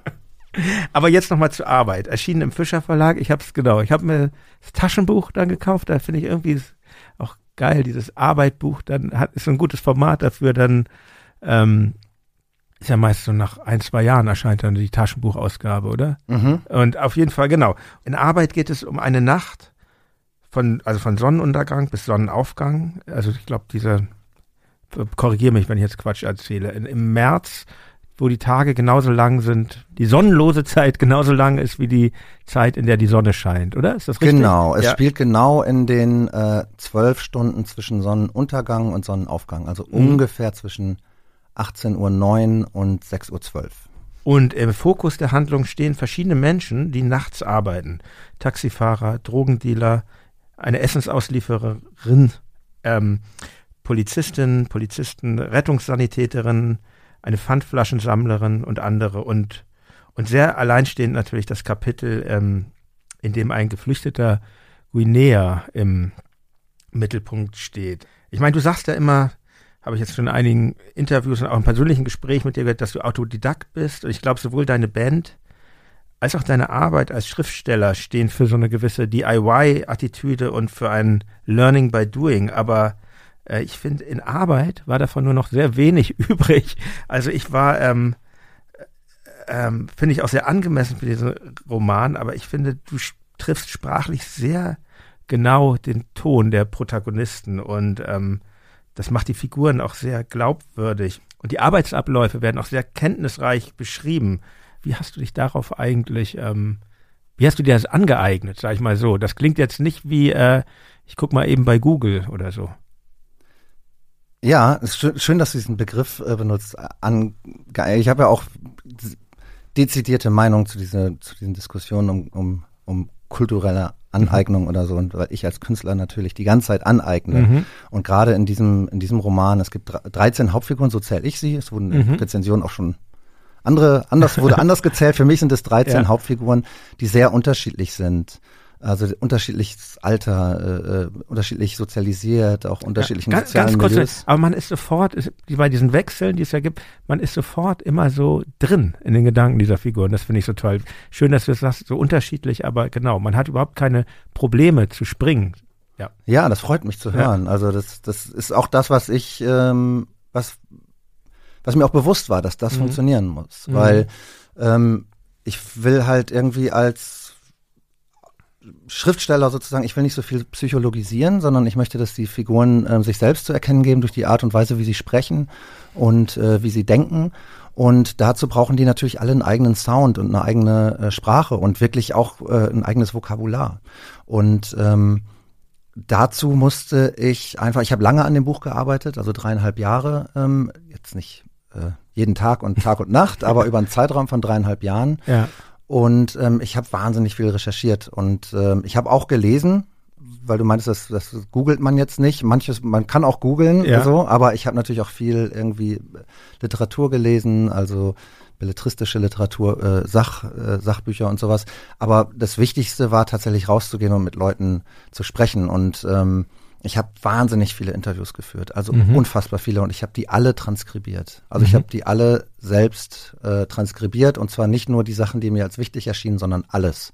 Das ist eine unfassbare Arbeit und ich weiß auch nicht, ob ich das so in der Form nochmal machen möchte. Ich bin aber froh, dass ich es jetzt da gemacht habe. Kommt eine Werksausgabe irgendwann mal raus mit diesen Interviews. Ich habe die wirklich alle noch Ja. und das ist äh, tolles Zeug. Also ich meine, ich habe halt nicht irgendwas eins zu eins benutzt, sondern ich Mhm. habe diese Figuren schon entworfen, aber trotzdem ähm, ich meine, ich finde dieses Thema Interview auch total interessant. Ich finde das jetzt auch äh, schön, dass wir hier sitzen und ähm, du mir Fragen äh, stellst oder überhaupt jetzt in dieser, dieser Promophase, in der ich mich ja jetzt gerade mit Muff Mhm. Potter befinde, weil ich auch in den letzten Jahren ganz viele Interviews geführt Mhm. habe und ähm, und das jetzt auch so aus verschiedenen Blickwinkeln irgendwie betrachte und ähm, ich halt festgestellt habe, dass die meisten Menschen sehr gerne reden und auch sehr gerne über ihren Alltag und ihre Berufe und so reden und sich auch äh, und das auch gutieren, wenn man ähm, sich für sie interessiert und für das, was sie machen, interessiert. Ähm, Ja, weil, das, genau, weil das nämlich viel zu selten vorkommt. Und gerade in den, ich meine, wir sind Musiker, wir werden ständig, ja, wir erfahren ständig irgendwie eine Art von, von Zuspruch und Interesse an dem, was wir tun.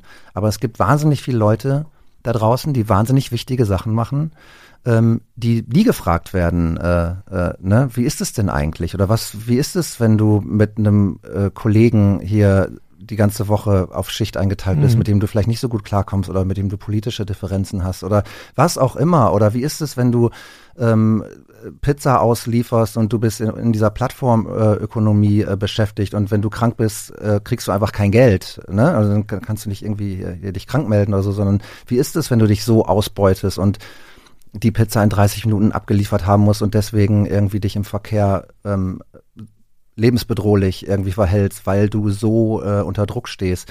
Und ähm, das sind alles Sachen, ähm, wo ich sagen muss, also ich bin da wirklich beseelt aus vielen von diesen Interviews rausgegangen, weil, weil ich so viel gelernt habe halt auch. Also nicht nur, also auch ganz konkret, dass ich Sachen benutzen konnte, natürlich für mein Mhm. Buch, das war mein Mhm. erstes Interesse. Ähm, Joan Didion sagt ja, ein Schriftsteller liefert immer jemanden ans Messer, also man, man beutet ja wirklich aus und alles, was man noch so nebenbei hört. Also bei mir ist es so, wenn meine Antennen ausgefahren sind, ich nehme das alles irgendwie mit. Ich habe das jetzt auch gemerkt bei dem Vorglühen, das ich mit Rasmus geschrieben habe, also auf ganz andere Art, aber dass wir so unsere Bekannten da sehr als Inspiration ausgebeutet haben, natürlich. Mhm. Ja, absolut, Aber, genau, aber andererseits darum- setzt, man ihnen ja auch ein kleines Denkmal oder so. Ja. Und, ähm, ja. Das, das genau. Das, Genau, aber das ich, Mhm. Ja. oft war das dann auch so, dass es gar nicht irgendwie nur darum ging, dass ich das verwerten konnte, sondern dass ich so einen Einblick äh, irgendwie gewonnen habe in, in wie diese Stadt, in der ich lebe, funktioniert oder auch diese Gesellschaft, in der ich lebe, funktioniert. Und, und jedes Mal, du, du kennst es wahrscheinlich auch, durch die eigenen Straßen, äh, da, sieht, da sieht man gar nichts mehr, ja. Man Mhm. sieht die Gebäude gar nicht mehr oben. Durch die eigene Ja. Straße geht man halt immer mit diesem Tunnelblick, Ja. äh, weil man schon die Haustür da irgendwie vor Augen hat. Und auf einmal ähm, äh, wenn du halt irgendwie an, an, an einem Tag mit einem Drogendealer sprichst und dann am nächsten Tag mit einem Drogenfahnder, ja, Mhm. oder so, ja, äh, die vielleicht auch mehr Ähnlichkeiten irgendwie in ihrem Wesen haben, als man irgendwie glauben möchte oder so, Mhm. ähm, geh, gehst du wieder ganz anders durch die, durch die Stadt und ähm, deswegen habe ich das auch alles transkribiert, weil da oft eigentlich dann so in den Nebensätzen, was ich dann auch schon wieder vergessen habe und deswegen äh, kam ich jetzt auch gerade auf dieses, auf diese Interviewsituation. Man ist ja auch schon irgendwie gedanklich vielleicht irgendwie bei der nächsten Frage Mhm. oder denkt, was labert der denn jetzt gerade Ja. so lange, worauf will der denn hinaus oder so? Ich weiß nicht, was du so denkst, aber ähm, Ich versuche schon im zuzuhören. Eifer des im Gefechts ja. geht dir auch viel verloren. Ja, auf jeden du Fall. lernst auch wahnsinnig viel über die menschliche Kommunikation, ja? Ich merke das auch, wenn ich, ich höre mir die Reflektor-Interviews immer an, ähm, nachdem ich sie aufgezeichnet habe. Und da merke ich auch oft, was mir dann noch auffällt. Und genau diesen Effekt, den du jetzt nennst, dass man teilweise auch dann natürlich denkt, wenn man so ein Interview führt, so, ah, und ähm, was ist denn die nächste Frage und so, da geht einem natürlich was im Gespräch verloren. Aber das ist Mhm. ja das Gute, wenn es dann aufgezeichnet wird ja. tatsächlich. Wo du eben sagst, Drogendealer, Drogenfahnder, ich finde, was mir sehr gut gefallen hat, du bist all diesen, eine Sache, die mir sehr gut gefallen hat an dem Moment, du bist all diesen Figuren sehr zugewandt. Es wird sich über niemanden erhoben und ähm, zum Beispiel auch die Gründe und Zwänge benannt. Warum ist denn jetzt der Drogendealer ein Drogendealer geworden? Und es wird sich, was man ja jetzt von so einem langjährigen Punk wie dir erwarten könnte, es wird sich auch nicht über die Polizei erhoben, so über die Polizistin und den Polizisten, sondern es wird eigentlich äh, beschrieben, wo, ja, was, was auch deren Motivation sind. Also mit, mit einer sehr, sehr großen Interesse an den Personen. Obwohl ich glaube, es gibt auch kein Anti-Polizei-Lied von Muff Potter, oder? Doch? Nee, also so konkret ein Antipolizeilied, nee. Gibt's ja von ich- vielen Punkbands. Ja, ich fand das ich glaub- immer, ich fand das immer blöd, aber ähm, genau, obwohl als kleines Kind wahrscheinlich Also nicht. mit unserer dann, Vorgängerband äh, Ja. Sexton and the Frusties, wo ja auch Brahmi, unser Schlagzeuger, Ja. schon mitgespielt hat, Ja. äh, da haben wir auf jeden Fall Bullenschweine gecovert. ah ja, Slime. ja. Ist ja auch ein Hit, muss man sagen. Ja, nur aus Aber musikalischen es, Gründen. Ja, das ist ein dummer Text. Nein, aber diese Zugewandtheit zu den Personen, das ist, ähm, das finde ich sehr schön. Und äh, wahrscheinlich, die sind ja schon sehr nah geworden, dann die Charaktere aus deinem Roman. Ja, Arbeit, wirklich. Oder? Ich kann die alle verstehen. Ich Ja. weiß, warum die handeln, wie sie handeln. Ähm, Und die haben auch alle eine Würde und die haben eine große Gemeinsamkeit, glaube ich, alle, die sind alle street smart. Mhm. Also die sind alle nobody to fuck with. Die sind auf der Straße unterwegs und egal, auch wenn sie unterschiedlichen Grad von, keine Ahnung, irgendwie formaler Bildung oder irgendwie sowas haben, sie kennen sich, sie wissen da, was sie, was sie tun. Und ähm, es geht ja eben um Arbeit, wie der Titel ähm, verrät. Ähm, sie machen auch keine Bullshit-Jobs. Also alle oder fast alle machen das, weil sie glauben, einen Beitrag zu leisten für diese Nacht, damit die Nacht funktioniert. Und da gehört für mich äh, der Drogendealer genauso zu wie der Polizist oder die Polizistin. Mhm. Was wäre ein Bullshit-Job? Bullshit-Job ähm, ist ein, äh, ein Buch, was ich vor ein paar Jahren gelesen habe von David Graeber, der äh, kurz danach auch gestorben ist, ein, ein amerikanischer äh, Anthropologe und Anarchist, Mhm. der äh, über das Phänomen der äh, vielen Bullshit-Jobs, ähm, in dem Fall in der amerikanischen Gesellschaft, das kann man auf Deutschland auch anwenden, geschrieben hat. Also Menschen, die über die se- selbst sagen, wenn es den Job nicht gäbe, wenn es meine Tätigkeit nicht gäbe, würde es der Welt kein Stück schlechter gehen, sondern eventuell sogar besser. Und das interessante Phänomen daran ist, dass es meistens Menschen in sehr gut bezahlten Jobs sind. Also Mhm. die irgendwie irgendwo in der Verwaltung sitzen und zwar nicht nur irgendwie so, so staatlich, sondern auch irgendwie in privaten, Kon ne, ja, in so Konzernen und äh, irgendwie so Tätigkeiten machen. Also, das sind wahnsinnig. Patricia Schlesinger-mäßige Leute. meinst du? Ja, das ist ja eher schon so, da ist ja schon vielleicht sogar eine gewisse kriminelle Energie oder sowas Ja. erkennbar. So genau stecke ich da jetzt aber auch nicht drin. Es geht eher so darum, um Leute, also das sind ganz tolle Beispiele, kann ich nur empfehlen, das Mhm. Buch. Das ist auch äh, wirklich teilweise lustig. Also jemand, der, ich kann das nicht mehr genau zitieren, aber jemand, der, äh, der sich 18 Jahre lang irgendwie der Lektüre von ähm, Spinoza äh, gewidmet hat und gar nicht mehr zur Arbeit gekommen ist, ist niemandem aufgefallen. und irgendwann dann doch, aber äh, erst nach irgendwie 18 Jahre ist ja schon eine gewisse Vielleicht, Dauer. vielleicht waren es auch 15, aber richtig viel. Also, Ja. Äh, ja, tolles Buch, kann ich nur empfehlen. Ja. Ich finde, was ich auch schön finde in Arbeit, sind erstmal die Ortsbeschreibung von Berlin. Bist du auch viel durch die Stadt gegangen, um sie zu erkunden und anders durch die Stadt gegangen, als, wie du vorhin beschrieben hast, als man normalerweise läuft mit dem Blick nur voraus und Ja, auf jeden Fall, ja. zum Beispiel eine Rolle in dem Buch spielt ja Soho-Haus. Ich komme da oft vorbei und jetzt, nachdem ich dein Buch las, habe ich es auch nochmal gemerkt, ah, das kann man sich ja mal genauer angucken. Und okay, das ist eh ein Gebäude, was, auf dem man den, den Blick schon mehr wirft als auf andere, aber auch sehr interessant, weil du auch beschreibst, was da vorher drin war. Und ähm, man lernt auch, man kann auch viel über Berlin lernen. Nicht nur, und ähm, und was ich auch interessant finde, du platzierst ja schon auch Meinungen in dem Buch. Meinungen über Schriftsteller, Schriftstellerinnen, zum Beispiel Rave von Reinhard Götz, kommt nicht so gut weg, wobei man weiß ja nicht genau, ist es jetzt die Meinung der Protagonistin oder vielleicht auch deine Meinung, dann wird indirekt ähm, Nachtgeschwister von Natascha Wodin empfohlen. Ähm, macht ja bestimmt auch Spaß, im Roman einige Namen zu nennen. Ähm, und dann Das gibt sind es halt einen kleinen wirklich An Seitenhieb gegen die Antideutschen, habe ich auch äh, wahrgenommen. Das fand ich ein sehr schönes Zitat. Kann man sich etwas Deutscheres vorstellen als einen Deutschen, der sich selbst als Antideutsch bezeichnet? Und Antideutsch zu sein erlaubt ihm rechts zu denken und sich links zu fühlen.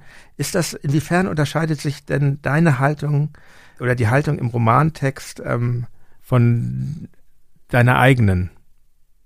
Naja, in diesem Fall ist es offensichtlich, weil ich diese 13 Figuren habe und die haben sehr unterschiedliche Meinungen, also die Mhm. widersprechen sich ja auch gegenseitig Ja. und da kann ich ja nicht jede Meinung äh, auch Ja. persönlich vertreten. Aber ich kann bei jeder auf jeden Fall irgendwie, glaube ich, nachvollziehen, woher sie rührt oder wie sie gespeist ist oder worauf sie hinaus will. Und klar, es macht natürlich total Spaß, sowas auch irgendwie einzubauen. Also bei diesen beiden Büchern, die du genannt hast, ist es so, dass Rave ja eben das große Berlin-Feierbuch der 90er Jahre eben ist von Reinhard Götz. Und in meinem Buch geht es genau darum nicht. Mhm. Ja, also genau das, was Götz da beschreibt, eben diese, diese Partyszene, die spare ich aus. Also es geht ja. nicht um die Clubbetreiber und es geht nicht um die DJs und sowas, sondern es geht um, um die Leute, die da nachts nicht, stehen. nicht aus Gründen der Selbstverwirklichung ja. jetzt unbedingt, sondern um ja. wirklich das Geld für die Miete reinzuholen. Deswegen war das als Antipol irgendwie ganz schön da mal zu nennen.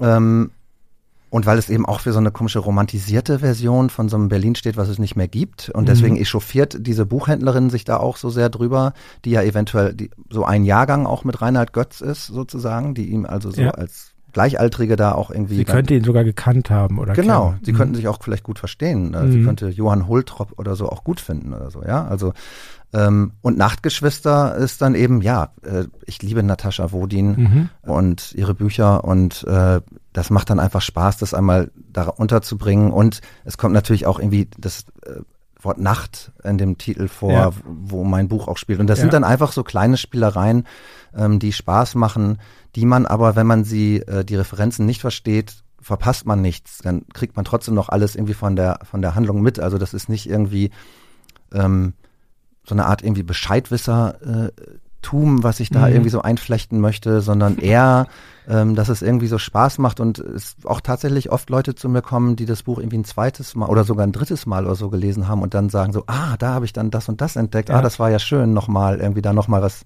beim zweiten Lesen mhm. nochmal was Neues zu entdecken. Das glaube ich, ja, dass man das kann, ja.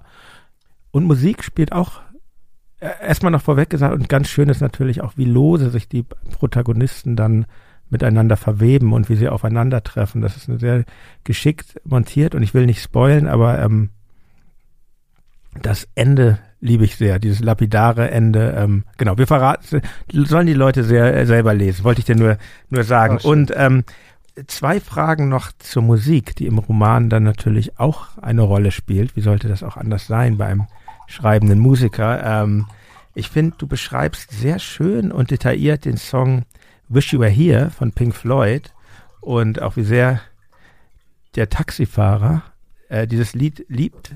Teilst du eigentlich diese Leidenschaft? Magst du den Song? Nur eine ganz blöde Frage. Ja, aber, ich mag den schon. Ich ja, finde schon. Ich habe mich nämlich letztens mit jemandem, ja, gestritten will ich nicht sagen, aber schon sehr darüber auseinandergesetzt, weil ich mal, ach, wie schön, Wish You Were Here. Das ist doch der letzte Dreck, wurde mir in den Kopf geworfen. Kann man nicht sagen eigentlich. Oder? Nee, aber ich, natürlich habe ich auch als 14-Jähriger das erste, was ich von Punk mitbekommen habe, waren oder eins der ersten Dinge war ein Bild von Johnny Rotten mit seinem I Hate Pink Floyd Shirt. Und dachte ich, ja, ja. Kann, man, kann ich verstehen. Ja.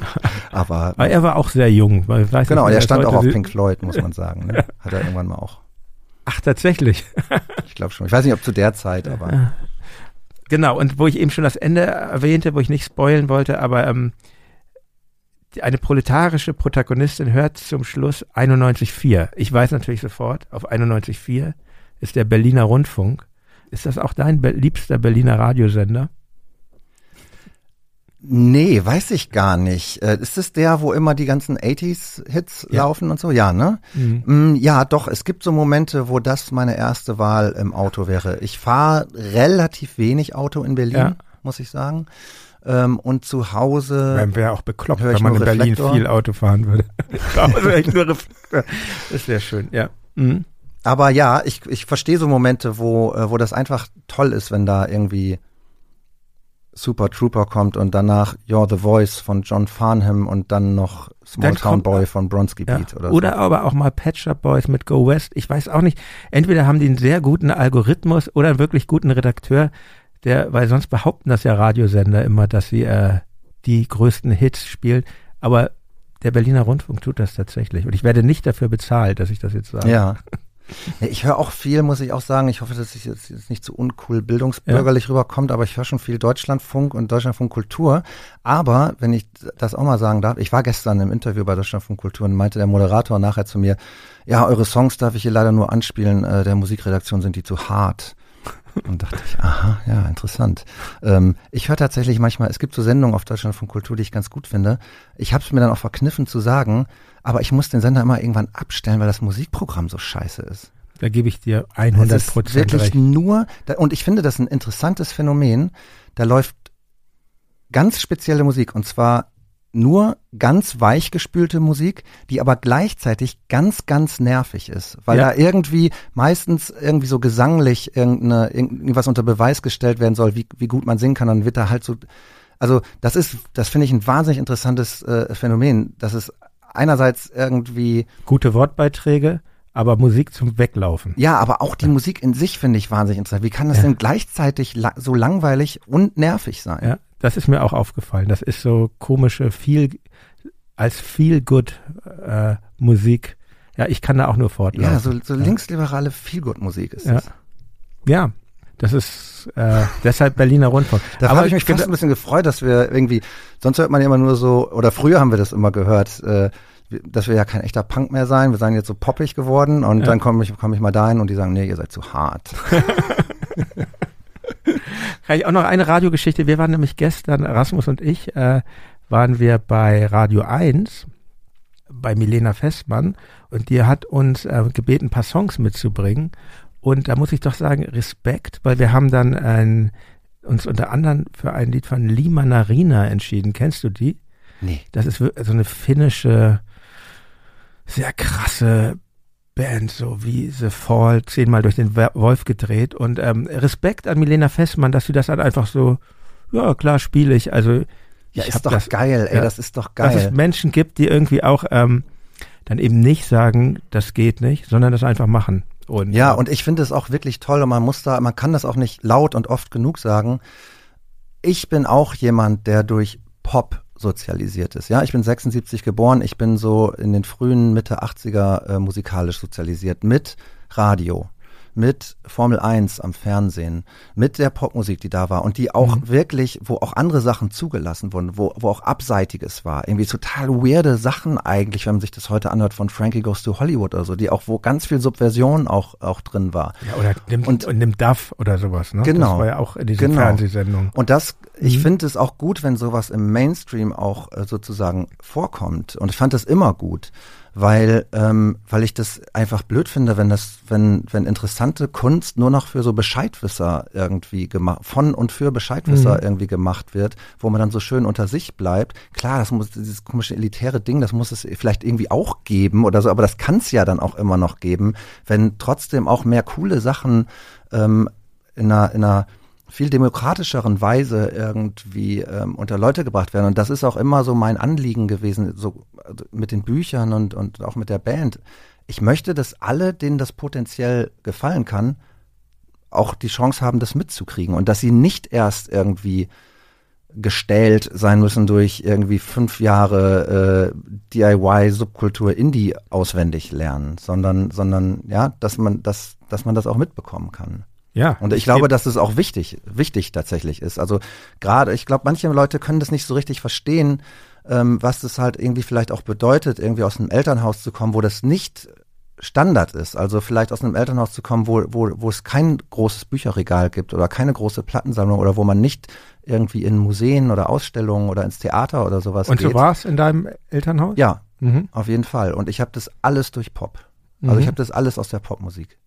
Auch mein Zugang zu bildender Kunst oder so Mhm. hat mit Plattencovern zu tun. Mein Zugang zu Sprache oder zu, zu Lyrik hat mit Poptexten äh, äh, zu tun. Und Frankie Goes to Hollywood haben in ihrer ersten Platte irgendwie sich auf Baudelaire und auf Camus und sowas bezogen. Und das, die kannte ich natürlich nicht, aber ich habe das irgendwie gelesen Mhm. und dann war das in der Welt, ja.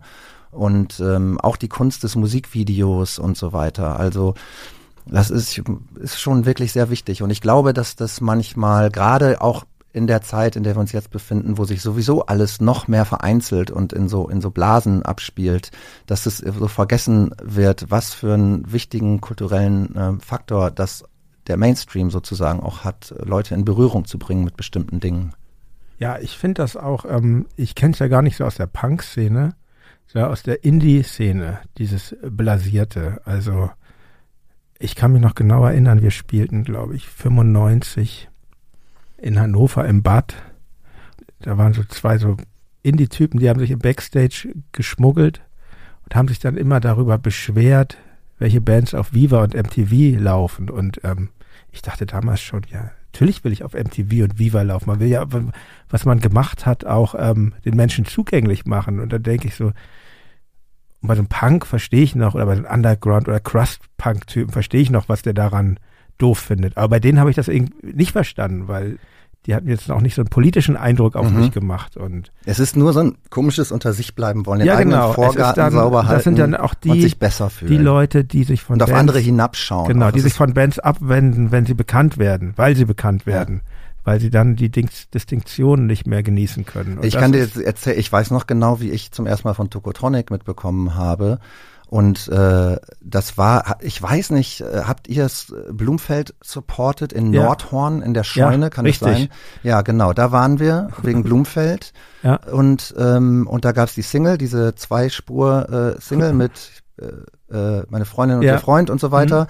Und die haben zwei Leute aus Rheine gekauft. Da waren irgendwie zehn Leute aus Rheine auf diesem Konzert. Ich habe ja. die gekauft und noch jemand anders hat die gekauft und wir haben die mit am nächsten Tag zur Schule gebracht und das Raucherdach und dann wurde so, ey, das musst du hören, so, ne? Und, und dann haben sich das alle irgendwie aufgenommen oder, oder, oder, in dem Fall, in dem Fall war ich mal so der Opinion Leader sozusagen, aber in den meisten Fällen war, war das gar nicht ich, sondern ich habe davon profitiert, dass andere das gemacht haben. Anderes Beispiel war, ähm, irgendwelche Leute kamen vom Suicidal Tendencies Konzert und meinten, ja, war ganz gut, aber die Vorband, ihr, ihr glaubt es nicht, das ist der Wahnsinn, ihr müsst es hören, Rage Against the Machine. Mhm.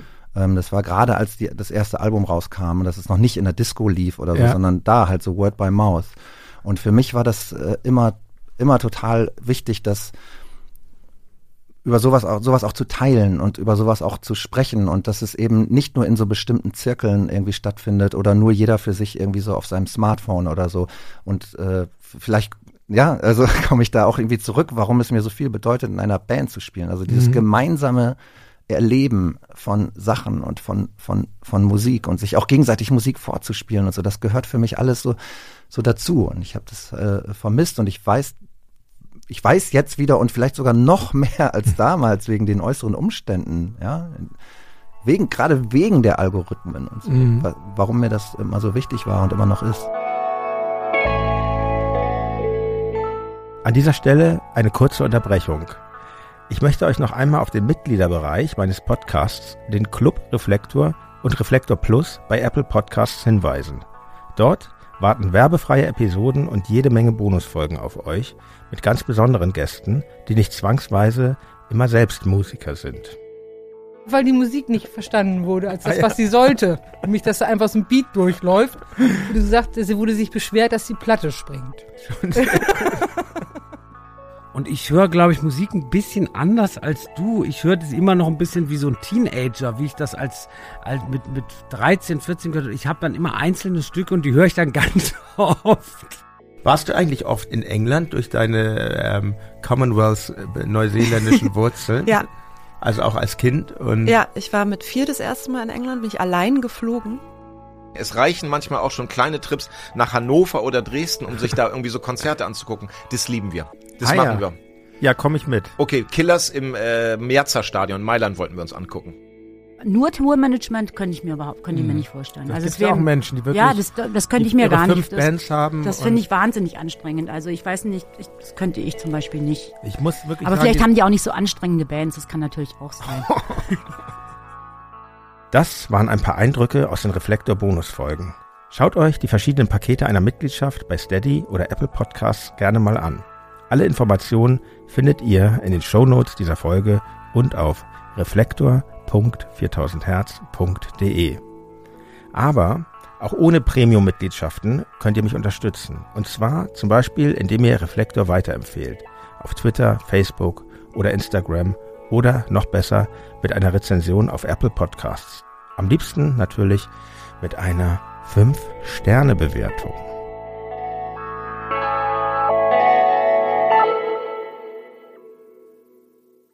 Kannst du dich eigentlich noch erinnern? Wir haben uns immer mal ganz früh, das muss vielleicht so 95, 96, irgendwie so im Störtebeker getroffen. Also ich wusste, wer du bist. Das ist, das, es gab auf jeden Fall die Band Muff Potter. Und du wusstest auch, wer ich. Wir haben uns da länger unterhalten. Kannst du dich daran erinnern? Ja, ich weiß, dass wir uns irgendwie, das könnte sein, wir haben auf jeden Fall da ein paar Mal gespielt. Mhm. Und wir haben auf nee, es war kein Konzert von euch. Ach so. Du warst aus irgendeinem Grund da. Ich weiß aber nicht mehr, weshalb. War das vielleicht ein R80-Konzert? Ah, das kann natürlich ich gut sein. Ich war nämlich da mal. Ja. Bei einem R80-Konzert. Ja. Wir haben doch gespielt bei der Release-Party von der zweiten But Alive LP. Da war gerade unser Demo draußen. Das war's, glaube ich. Vielleicht war es auch das.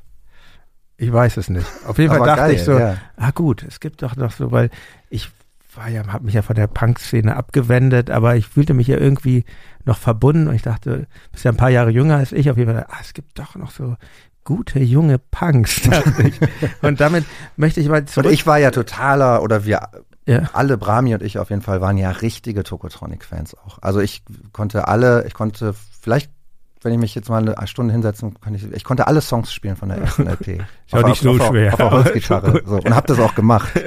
Ach so, vor Leuten. Das wusste ich gar nicht. Ja.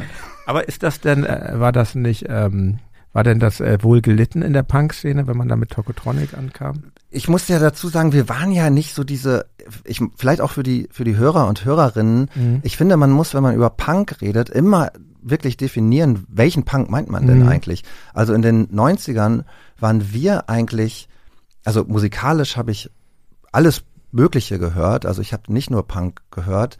Und wenn es irgendwie um so eine Punk-Szene geht, dann waren wir eigentlich eher in so, einem, in so einer Hardcore-Szene. Aber auch nicht in dieser Bollo, Sick of It All irgendwie Hardcore-Szene, sondern in so einer AJZ, äh, Krusty, äh, Tierrechte, irgendwie so diese. Und Emo, Emo gab's damals noch nicht, oder? oder? Doch, Emo war da ähm, auch ein Begriff, aber eher in so einem Discord-Sinne. Also Fugazi, äh, Rides of Spring. Rides of Spring, Mhm. genau, Nation of Ulysses, Mhm. äh, auch alles Bands, die ich super finde, immer Mhm. noch.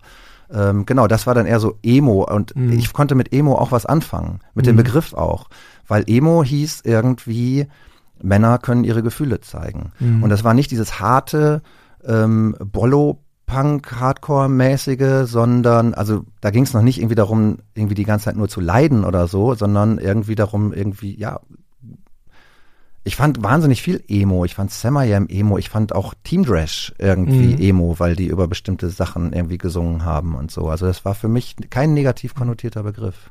Aber erzähl mal, du warst 14, als du in die, deine erste Band eingestiegen bist. Als Bassist übrigens, oder? Ja.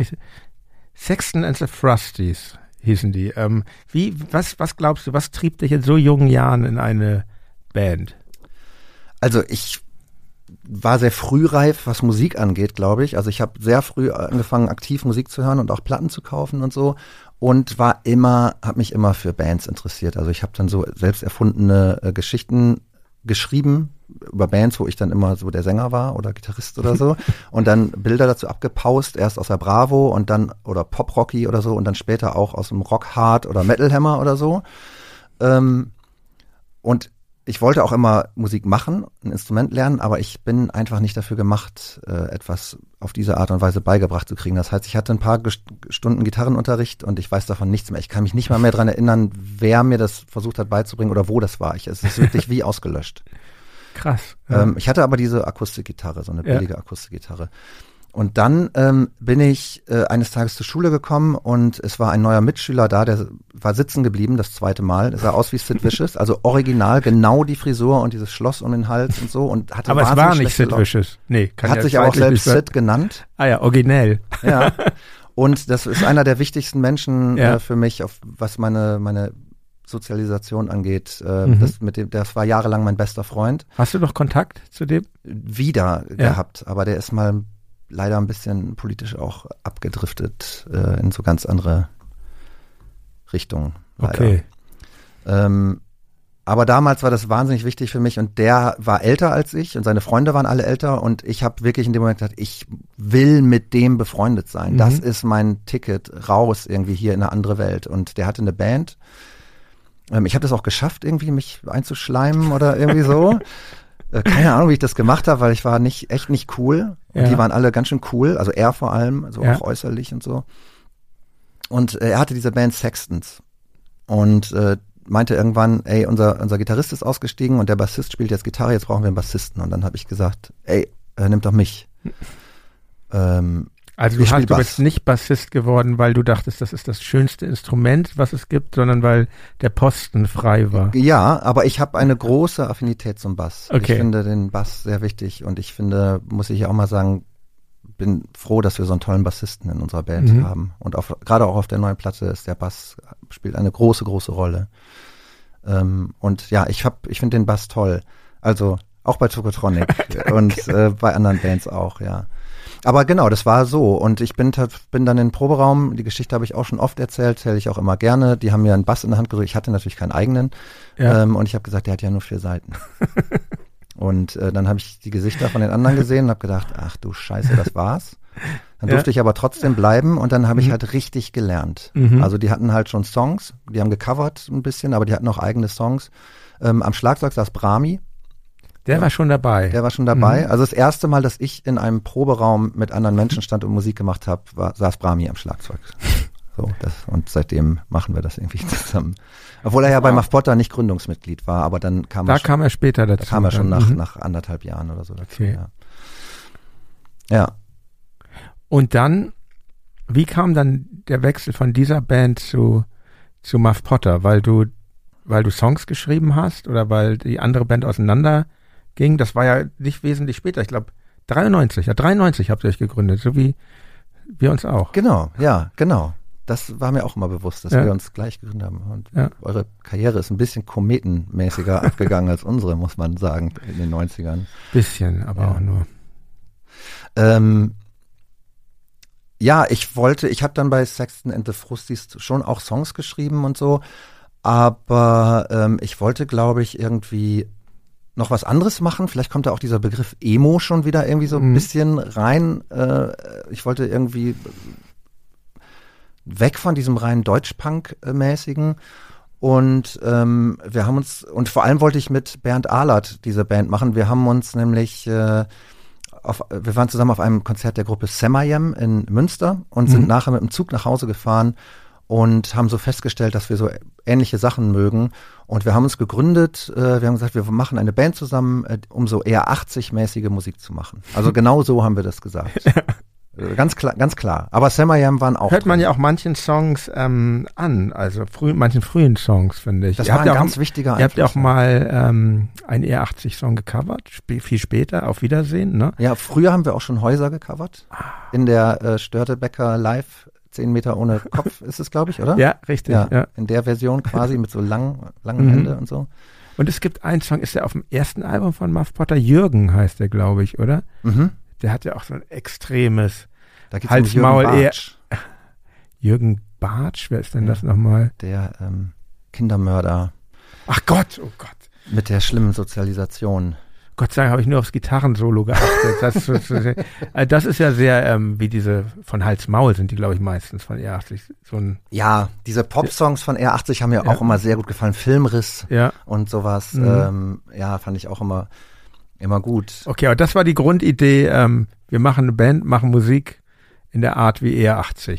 Ja. Aber Und so ähm, Samayem und, und Leatherface Ja. und Husker Du und Dinosaur Jr. und The No Twist auch. Vielleicht sogar auch Tokotronic äh, oder Blumfeld, ähm, sowas. Das waren alles Einflüsse, also Mhm. kon wirklich konkrete Einflüsse meine ich doch, das klingt ja jetzt nicht so nach an einer Band orientiert, sondern einfach an dem, was, ja, man Pop- hat damals eine Band. Pop auch, also Pop-Melodien äh, irgendwie, ja. Mm, Und, Und ich hatte zu der Zeit äh, wirklich noch nicht mal eine Gitarre. Ne? Also ich hatte das erste Dreivierteljahr des Bandbestehens keine eigene Gitarre. Ich hatte auch kein Geld. Ich hatte nur diese Holzgitarre zu Hause und meinen Bass. ja, Wollte aber Gitarre spielen in dieser Band. Ähm, und habe das erste Dreivierteljahr mit der Gitarre unseres Kumpels Wiesmann äh, gespielt, mit dem ich ja damals auch ein Fanzine äh, rausgegeben habe. Wasted Paper. Das Wasted Paper. Und der dann lange ähm, auch unser Tourmanager war und heute auch in, in dem Business arbeitet.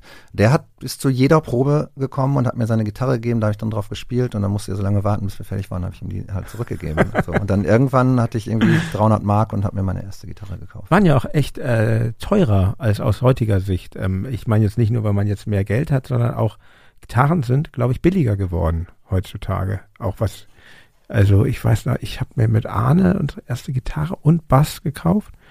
Das war natürlich das Billigste, was es gab. War dann auch nicht so gut, Mhm. tatsächlich. Ja, ja. Ja, aber ähm, was ich aus heutiger Sicht ja ganz interessant finde, dass es schon damals im Bandnamen ein, durch den Bandnamen, es gab einen literarischen Bezug. Ähm, Literatur ist ja eigentlich meiner Meinung nach zumindest vordergründig in der Punk-Szene nicht so sehr im Fokus. Aber hast du schon immer gern gelesen? Nee, ehrlich Aha. gesagt nicht. Ich habe relativ spät angefangen zu lesen. Ähm, ich habe mir sogar immer was drauf eingebildet, äh, also es kommt in der Abfall der Herzen vor, ähm, dass ich mal im Deutsch-LK eine 1 minus geschrieben habe über Effi Briest, ohne das Buch gelesen zu haben. Das fand ich mega Coup von mir. Ja. Und das fand ich auch geil. Irgendwie finde ich es heute noch geil. Obwohl es wahrscheinlich, äh, ich habe es auch nie gelesen und ich werde es aber irgendwann nochmal machen. Ähm, wichtiges Buch, ne? Wahrscheinlich. Und äh, nee, ich habe gelesen, ich habe ähm, Fanzines gelesen und irgendwie Underground-Sachen und ich habe ähm, politische Sachen gelesen und ich habe mich irgendwie mit Ulrike Meinhoff und der Raff und solchen Sachen irgendwie schon beschäftigt, aber ähm, belletristische Literatur, das muss einem tatsächlich irgendwie beigebracht werden. So, das deswegen mein Rant vorhin irgendwie in diese Richtung, ja, dass es irgendwie demokratisch äh, zugänglich ist und nicht so was Elitäres, was nur noch von äh, wohlhabenden Menschen irgendwie. Leider spielt die Äh, Schule ja ähm, oft eine, eher eine abschreckende Rolle. Genau, ich fand es auch schlimm, äh, äh, äh, Gedichte ähm, auseinandernehmen, das fand ich wie Witze erklären Mhm. und habe mich da eigentlich eher gegen gewandt. Und Muff Potter ist ja eben ein, Charakter von Mark Twain. Ich hatte das noch nicht mal gelesen, als wir uns die Band so benannt haben, sondern ich hatte immer diese Verfilmung äh, geguckt, äh, diese diese Serie, die Mhm. lief immer im, im ähm, Kinder, Die ist Kinderferienprogramm. schön Die ist eigentlich. super, ja. Ja. Die habe ich mir auch irgendwann dann auf DVD gekauft. Das ist eine Ja. ganz tolle Verfilmung davon. Und da hat mich dieser dieser dieser Outsider-Typ Ja. Muff Potter halt irgendwie angesprochen. Und ähm, also ich habe das aus der Verfilmung und eben nicht Mhm. aus dem Mhm. Roman. Okay. Ja, schöner Name für eine Band. Und dann mit eurem Label zusammen, Hacks Plattenkiste ist natürlich Mhm. auch schon so ein, hat man schon so ein kleines Imperium dann eigentlich, schon, wo die Sachen sich aufeinander beziehen. Ähm, ja, 1994 erschien dann ein Tape von Muff Potter, Bambule, kleine Geschichten aus dem großen Knast. Ich sprach schon den Song äh, Jürgen an, der da drauf ist und ähm, zwei Songs vom Bambule haben es dann auch auf das erste selbstbetitelte Album von 1996 geschafft. Eben der Titelsong Bambule und Glitzer-KZ. Ähm, in Glitzer-KZ heißt es, ich laufe durch diese Straßen und es ist wie ein Spießrutenlauf, grinse Fratzen, tote Materie, von allen Seiten nur Kauf, Kauf, Kauf. Ja, da kommt Freude auf, ich will raus, da kommt Freude auf. Es ist so schwer, sich zu widersetzen, es gibt keinen Weg, dem zu entfliehen.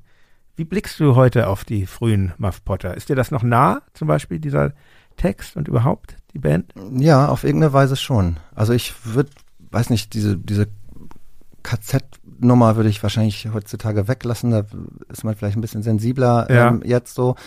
Ähm, aber dass diese, diese Angst, äh, die da beschrieben wird und eigentlich auch schon irgendwie die Frage ja, ähm, dieses komische Anti-Sein funktioniert ja irgendwie gar nicht so richtig. Genau. Ne? Also wir, dieses Das ist der Satz, ist, den finde ich, deshalb habe ich das auch zitiert.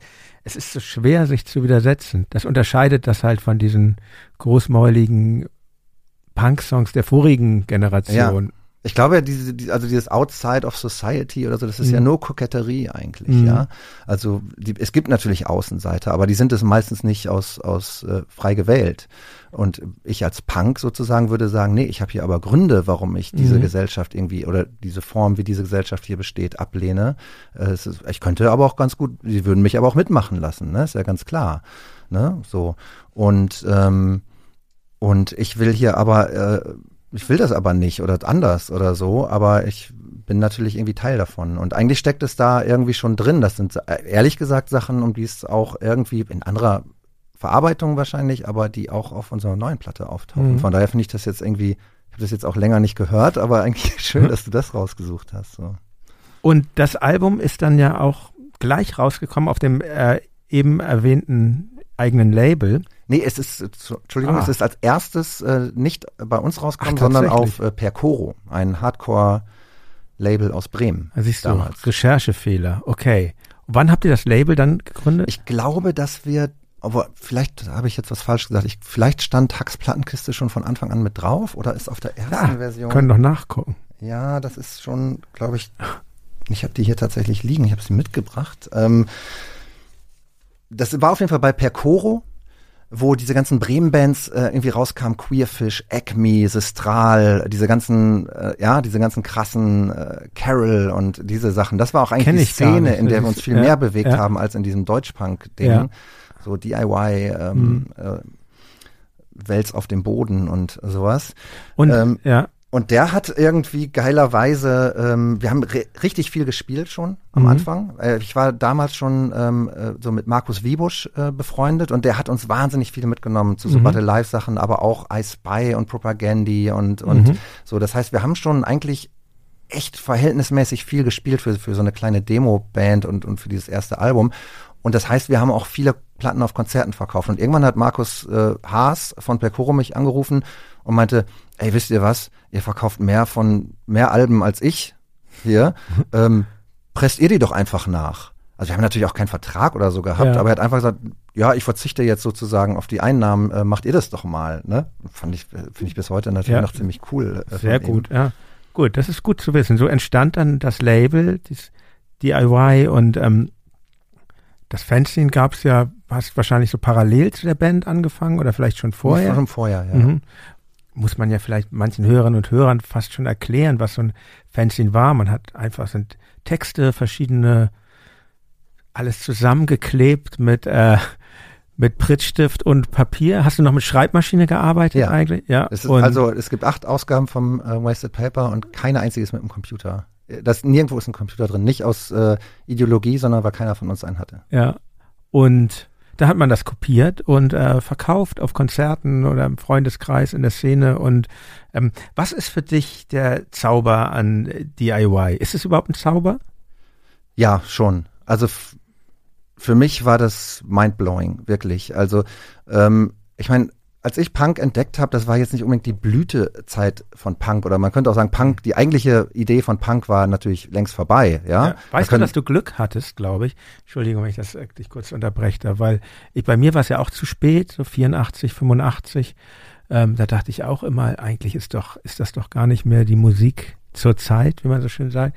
Aber ich glaube, durch, es gab, wenn ich, Anfang der 90er gab es ein wahnsinniges Revival auch, auch jetzt explizit von Deutschpunk durch, durch die Wiedervereinigung, Mhm. weil das durch die, weil die äh, Leute in den neuen Bundesländern extrem was nachzuholen. Ich habe das in einem Interview gelesen über mit Thomas Siegler von A&M Music, also vorher Mülleimer Records.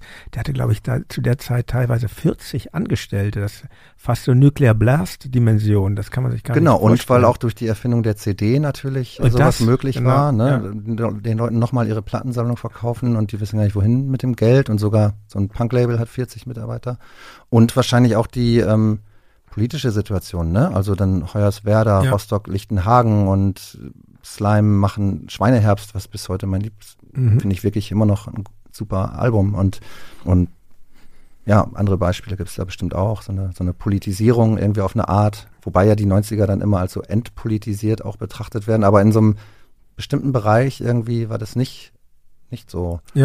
Ja, Ja, ähm, aber genau, ähm, ich meine, ob das jetzt Punk ist oder nicht, das ist mir wirklich, das war mir auch dann relativ schnell egal, ob das jetzt, ob jetzt irgendwas Punk ist oder nicht, das hat mich schon wirklich ziemlich, ziemlich schnell nicht mehr interessiert, sozusagen. Auch wenn das ständig irgendwie kam in Interviews oder jetzt sogar noch manchmal irgendwie kommt, wo ich so denke, das sind jetzt wirklich nicht die Themen, die irgendwie gerade drängend sind oder Mhm. so. Aber dieses DIY-Ding, ähm, es war für mich so als als eben Autodidakt oder als jemand, der da im Gitarrenunterricht nichts lernt, war das. Ich hatte ja das klassische, ähm, ich hatte das klassische drei Akkorde Erlebnis äh, aus dem aus dem aus diesem Fanzine, ja. Hier Sniff and Glue. ist Sniffing Glue, Mhm. genau. Here's a chord, here's another chord, here's another chord, now form a band. Mhm. Das hatte ich mit genau den drei Akkorden und zwar zu dem Song Mother von Danzig. Ähm, Ach ich stimmt, der so ist recht, du, du, du, und hab diese der ist recht Power-Akkorde. reduziert, ne? Genau, und im Refrain sind es dieselben, nur in einer anderen Reihenfolge. Ja. Und dann habe ich wirklich da, also wenn ich das spielen kann, ist ja ein geiler Song. Mhm. Dann kann ich ja jetzt, ne, dann kann ich ja jetzt in einer Band spielen. Ja. Und äh, und so Wie ging ist das das, mit die allen. wechseln dann im Refrain, wechselt die Reihenfolge. Genau, ein. es ist Mhm. irgendwie A, F, G und im Refrain ist dann F, G, A. Genial. Großartig. Ja, super. Ja, wirklich ein guter Song. Kommt natürlich in unsere Reflektor-Playlist hier. Ja. Und wenn man die hat, dann mit denen kannst du ja auch alles mögliche andere spielen. Da kannst du sogar irgendwie im Grunde Running Up That Hill von Kate Bush mitspielen Mhm. oder so, ne? Ähm, ja, und ich habe dann halt wirklich, deswegen war dieses DIY-Ding äh, halt für mich so, ich habe dann sofort alles gemacht. Mhm. Also ich habe sofort alles gemacht. Ich hab, war in einer Band, Ich habe Konzerte veranstaltet im örtlichen Jugendzentrum. Ich habe ein Fanzine gemacht. Ich hatte einen kleinen äh, Mailorder, Hammer und Nagel Mailorder hieß der. Ach so, auch noch. Ich habe einen Tape-Sampler gemacht und darüber auch Markus Wiebusch kennengelernt und äh, ER80 und Boxhamsters und Mhm. Korrupt und äh, so solche alle. Ähm, und dann hatte ich eben auch irgendwie dieses Hacks Plattenkiste irgendwie so. Also ich, das ist halt so eine Art von, von Selbstermächtigung äh, gewesen, die auch mit, wo das musikalische Genre jetzt irgendwie nicht, nicht für wichtig ist, aber schon irgendwie diese Haltung, einfach Trial and Error, einfach machen. Mhm. Und auch nicht so, war- das war auch nicht so schambehaftet. Also wenn das halt nicht funktioniert hat, dann war das nicht so wie bei den Klassenkameraden, wenn die irgendwie sich dann blamiert haben oder irgendwas hat nicht funktioniert oder die haben diese Karriereidee und, und dann klappt die nicht und dann schämt man sich dafür. Das, so Scham hat halt einfach überhaupt keine Rolle gespielt, sondern das ist das, was ich vorhin mal irgendwie Ja. meinte, weswegen das, glaube ich, wirklich ähm, eher ein Segen ist, so eine Sozialisation. Ja, ich glaube, ja. Und mit einer gewissen Ironie wird das dann ja auch ähm, dann auf eurem nächsten Album, Schrei, wenn du brennst. Im Song Fernbedient heißt es, wir sind die schwulen Säue und die dreckigen Zecken, wir sind geniale Krüppel und ihr am Verrecken. Und was sollen wir machen, außer lachen? Also vielleicht bringt das das ähm, Feeling, das ihr damals so hattet, oder du hattest ganz gut auf den Punkt, auch mit so einer gewissen Ironie, das schon zu versehen. Ja, ich glaube, die zweite Platte ist, ähm, war deutlich krawalliger. Mhm. Da ist dann auch, ähm, da gab es dann auch schon ein paar Besetzungswechsel. Also Bernd Ahlert, mit dem ich die Band gegründet hatte, der war ausgestiegen. Und unter anderem auch aus solchen Gründen, dem wurde das ein bisschen zu prollig. Und ähm, aus heutiger Sicht kann ich das, glaube ich, verstehen. Wie kam's? Alkohol und Drogen kamen ins Spiel? Bestimmt, ja. Ja. Es waren irgendwie, ich muss echt auch sagen, ich glaube, ich war so halb wahnsinnig in den 90ern. Mhm. Also ich meine das ernst. Also ich glaube, ich habe wahnsinnig ähm, viel da irgendwie versucht zu kompensieren mit da dieser mir- Musik und mit Alkohol auch und so weiter. Also ich habe auch viele Filmrisse aus der Zeit und sowas. Also Mir fällt da auch was ein. Wir, ich war mal beim, mit Tomte bei einem Konzert irgendwo in der Provinz. Und Tomte haben mit euch zusammen gespielt. Ähm, in Lingen. kann gut sein. Auf jeden Fall war ich da aus irgend, genau, weil ich habe mich mit deren, bei den bei dem zweiten Album so ein bisschen geholfen. Eine sonnige Nacht. Also die Zeit muss das gewesen sein, kurz davor. Und ähm, da spieltet eben ihr und du hast so, kamst auf die Bühne mit so einer Palette Dosenbier und hast die erstmal an die Leute geworfen oder so. Mit so einer gewissen Verachtung, die so vor die Füße geworfen. Ich fand das wahnsinnig witzig, weiß ich noch. Aber ich dachte schon, ja, ist schon eine, ist schon eine Haltung hier. Ja, wir haben eigentlich immer, also das ist, war genau die Zeit, wo uns dieses irgendwie nette Emo-mäßige dann irgendwie zu langweilig wurde. Das wurde so Pfadfinder-mäßig, Punk war Mhm. Ja. irgendwie nur noch so lieb und Ja. äh, ne, so und oder die die Szene, in der wir da waren, war auch so so brav irgendwie Mhm. und ähm, und dann und auch irgendwie so dann doch irgendwie so es entwickelte sich so, dass es nur noch irgendwie so akademisch irgendwie dann auch irgendwann geprägt war oder so. Und da wollte ich dann irgendwie so ein, so ein Assitum eigentlich auch wieder gegensetzen. Und das äh, spiegelt sich sehr gut auf dem, auf der zweiten, auf, auf dem zweiten Mhm. Muff Potter Album. Da hat sich auch ein bisschen unser Publikum geändert. Ähm, das heißt, auf einmal wurden wir im Plastic Bomb abgefeiert und dann kamen einfach so Plastic Bomb äh, äh, Leute, ja, oder, oder, oder, äh, ja, so Postkartenpunks auch teilweise. Mhm. Und mit denen haben wir uns dann wiederum angelegt. Also da haben wir dann irgendwann, die pennten dann halt immer irgendwie auf, auf der Bühne irgendwie und da haben wir dann keinen Bock drauf gehabt und dann gab's echt Schlägereien bei Muff Potter Konzerten und so. Und dann sind wir eigentlich aus dieser Szene auch wieder raus. Das heißt, wir haben schon immer, Schlägereien, also mit euch aktiv beteiligt. ja auch, Ja. ja. Und ähm, ja, das war nicht das, was Bernd Ahlert wollte und Ja. kann ich irgendwie auch verstehen. Passend dazu habt ihr ja auch ähm, mit Hacks Plattenkiste, was ich auch beeindruckend finde, ihr habt ja auch zwei Alben von, ähm, von Hammerhead rausgebracht. Ehemalige Hardcore-Band, die dann so die Enfant terribles der, des deutschen Punk wurden. Wie, Mhm. wie kam es eigentlich dazu? Wir waren Fans. Wir waren so riesen Fans von dem ersten Album Stay Where the Pepper Grows, was damals auf X-Mist rausgekommen war. Und davor gab's Singles, die fanden wir auch super. Und das war eine, das, das ist genau das Ding. Die waren nämlich auf so einem ähnlichen Trip. Das heißt, die, die wollten auch anecken. So, das war denen alles zu gemütlich geworden in dieser äh, Hardcore-Szene. Und dann ähm, haben die das auch sehr gut geschafft. Also noch und auch wesentlich weiter getrieben, als wir das jetzt irgendwie gemacht haben. Aber ähm, dann war da ein paar Jahre nichts mehr gekommen und äh, wir sind immer zu deren Konzerten gefahren, Wiesmann und ich. Und äh, angesprochen haben wir die in der Lobusch in Hamburg. Da sind wir hingefahren, da haben die gespielt. Ein Ort, wo ich mich dann zum Beispiel zu der Zeit gar, gar nicht mehr hingetraut hätte. Ja, wir hatten auch ein bisschen. Angst, muss man sagen. Da stand Ja. direkt so ein Typ. Also so man einem muss Fisch- dazu sagen, für die. Hörerinnen und Hörer, ein besetztes Haus in Hamburg-Altona und ähm, wirklich sehr Crust-Punk. Nee, Crust kann man gar nicht sagen. Sehr, wie, wie wie würde man denn diesen Teil der Punk-Szene nennen? Also sehr, äh, Ich war da auch nicht oft, muss ich ja, sagen. Vielleicht also sehr Alkohol. Ja, und Drogen waren dann, glaube ich, eher so Klebstoff fast schon. Oder Ja, das war schon echt hart. Ähm, und da haben wir die Band angesprochen und haben gesagt, ey, warum kommt denn da nicht mal eine neue Platte? Und die meinten, äh, uns will keiner mehr. Das Label will nichts mehr mit uns machen. Wir haben uns mit allen verscherzt und dann meinten wir, ey, wir können die herausbringen. Und dann haben die uns nachher erzählt, dass sie dann gesagt haben, lieber machen wir nie wieder eine Platte, als mit diesen Heinis äh, eine Platte rauszubringen. Weil ich muss da vielleicht auch zusagen, wir sahen auch nie aus wie so coole Punks, sondern wir sahen eigentlich nur scheiße aus. Also wir Ja. waren halt so, ja, wir hatten, ich, also ich hatte zum Beispiel nie irgendwie Spikes oder ein Iro oder so, sondern wir Mhm. sahen einfach nur irgendwie so kaputt aus. Ich hatte auch irgendwie so mal so ein Parker an und so.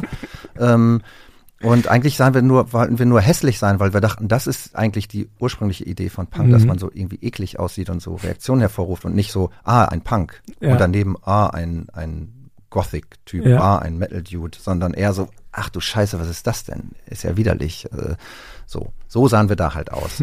und äh, die haben dann nachher äh, gesagt, nee, also mit, mit, mit uns Dude, wir sind ja auch viel jünger, ja. ja, mit diesen komischen Kids da, nee. Und dann haben die wirklich niemanden gefunden und dann Ja. haben sie es doch mit uns gemacht.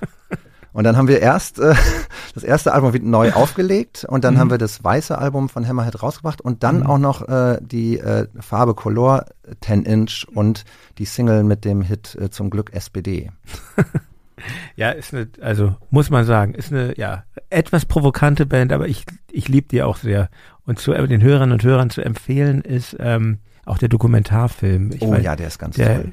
sehr schön gemacht ist Ja, und da super Film. kann man auch so, da kann man auch ähm, mitbekommen, wie wie Tobias Scheiße, der Sänger, glänzt dadurch diese wo er irgendwann diese französischen Ansagen macht beim Konzert. Das also, das, ähm, ja, das erinnert mich fast schon dann so an, an Die waren Figur wie Tommy Stumpf von KFC. Ja, die waren ihrer Zeit voraus. Die haben sich nie vereinnahmen lassen. Also irgendwann gab es auch so eine Phase, da sind Leute dann aufs Konzert, äh, aufs Hammerhead-Konzert gegangen, um sich beleidigen zu lassen.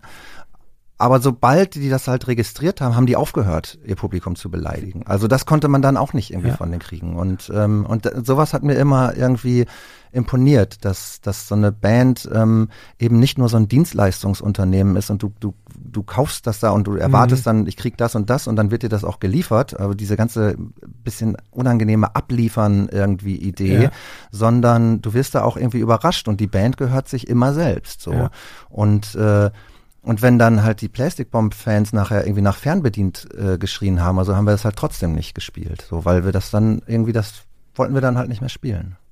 Und um kurz Hammerhead abzuschließen, also was kommt in die Reflektor-Playlist? Ich würde sagen, wenn es das gibt, bei den Streaming-Anbietern, Hochhaus. Oder hast du einen anderen Wunsch?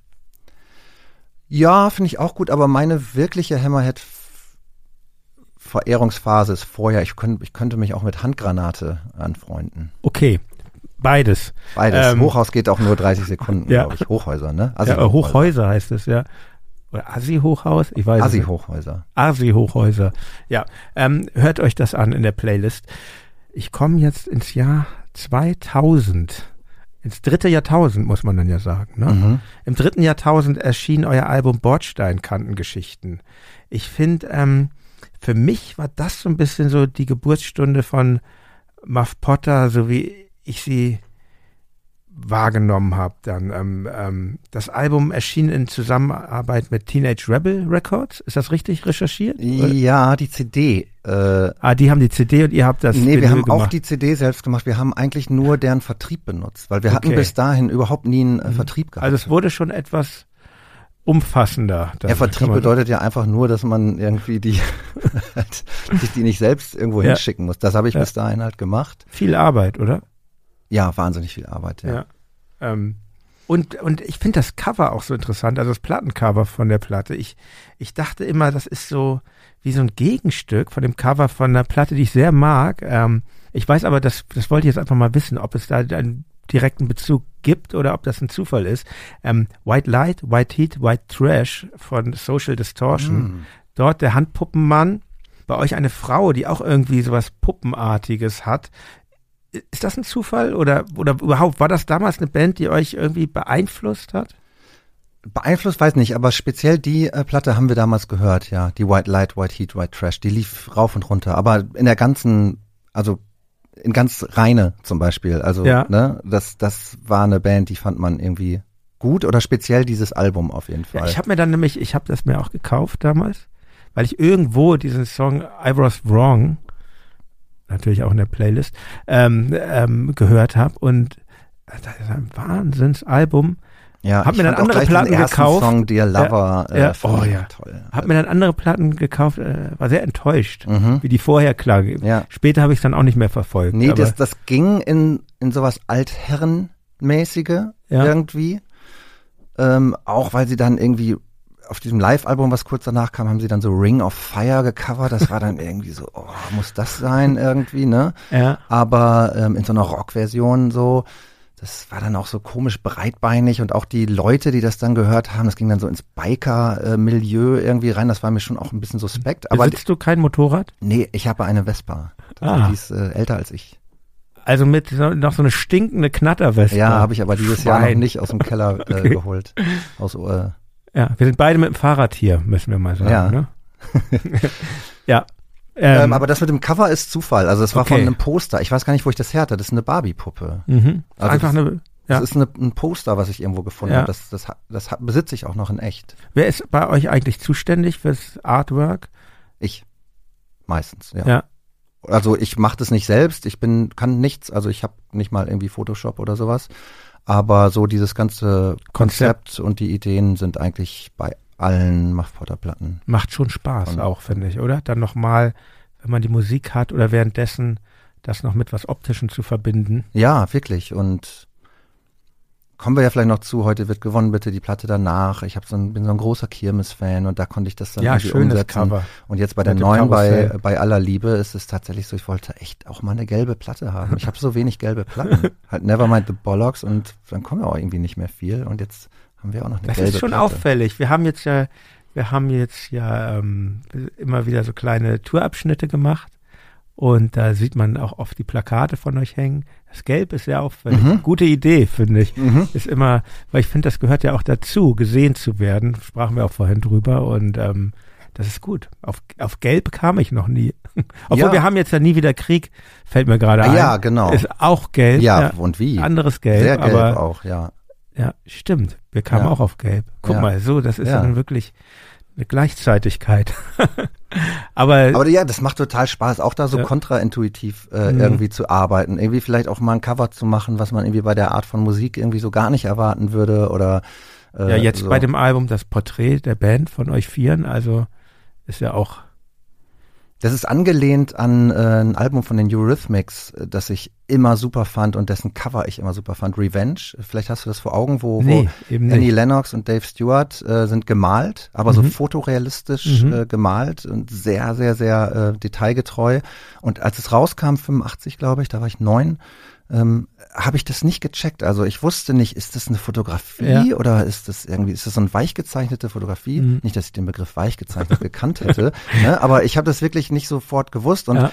und das hat mich total angezogen, dass ich das nicht verstehe. Und ich, und ich Mhm. fand es auch ein bisschen gruselig. Und das ist Mhm. auch ganz komisch, weil er ist so bis oben hin zugeknöpft und sie Mhm. ist hat entweder was Trägerloses an oder ist oben ohne. Man Ja. weiß es nicht, ist hier so abgeschnitten. Ja, Man weiß nicht genau, wie sie gucken. Äh, sch- schmunzeln sie oder gucken sie ganz kühl? Was denken sie? Das hat mich total angezogen und das war wirklich die Vorlage ähm, jetzt für das bei aller Liebe Cover. ah, okay. Ist ja eh, eh eine sehr mysteriöse Band, wenn man mal Band sagen kann, gewesen, Eurythmics. Ich erinnere mich noch an so einen Bravo-Artikel, da stand, die Überschrift war, ist Annie Lennox ein Mann und wie heißt der andere, Dave Stewart, eine Frau? so. Ja, also sie auch mit den kurzen Haaren, er Ja. mit den langen Haaren, Ja. ja, und äh, wahnsinnig, äh, das ist auch das, was ich vorhin meinte, ja. Also das ist, das ist, das ist Popmusik, das Ja. kann Popmusik, Ja. ja. Sie, sie verwirrt dich da irgendwie als kleiner Junge und du willst mehr darüber rausfinden und du denkst, wer, wer sind diese Dudes, ja? Äh, und äh, geile Musik gemacht haben sie auch. Also Allerdings. When Tomorrow Comes gehört immer noch zu einem meiner Ganz Lieblingssongs. so klar, minimal auch oft.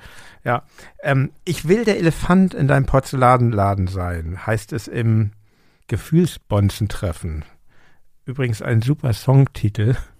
Und ähm, die Musik erinnert ja schon fast an Velvet Underground.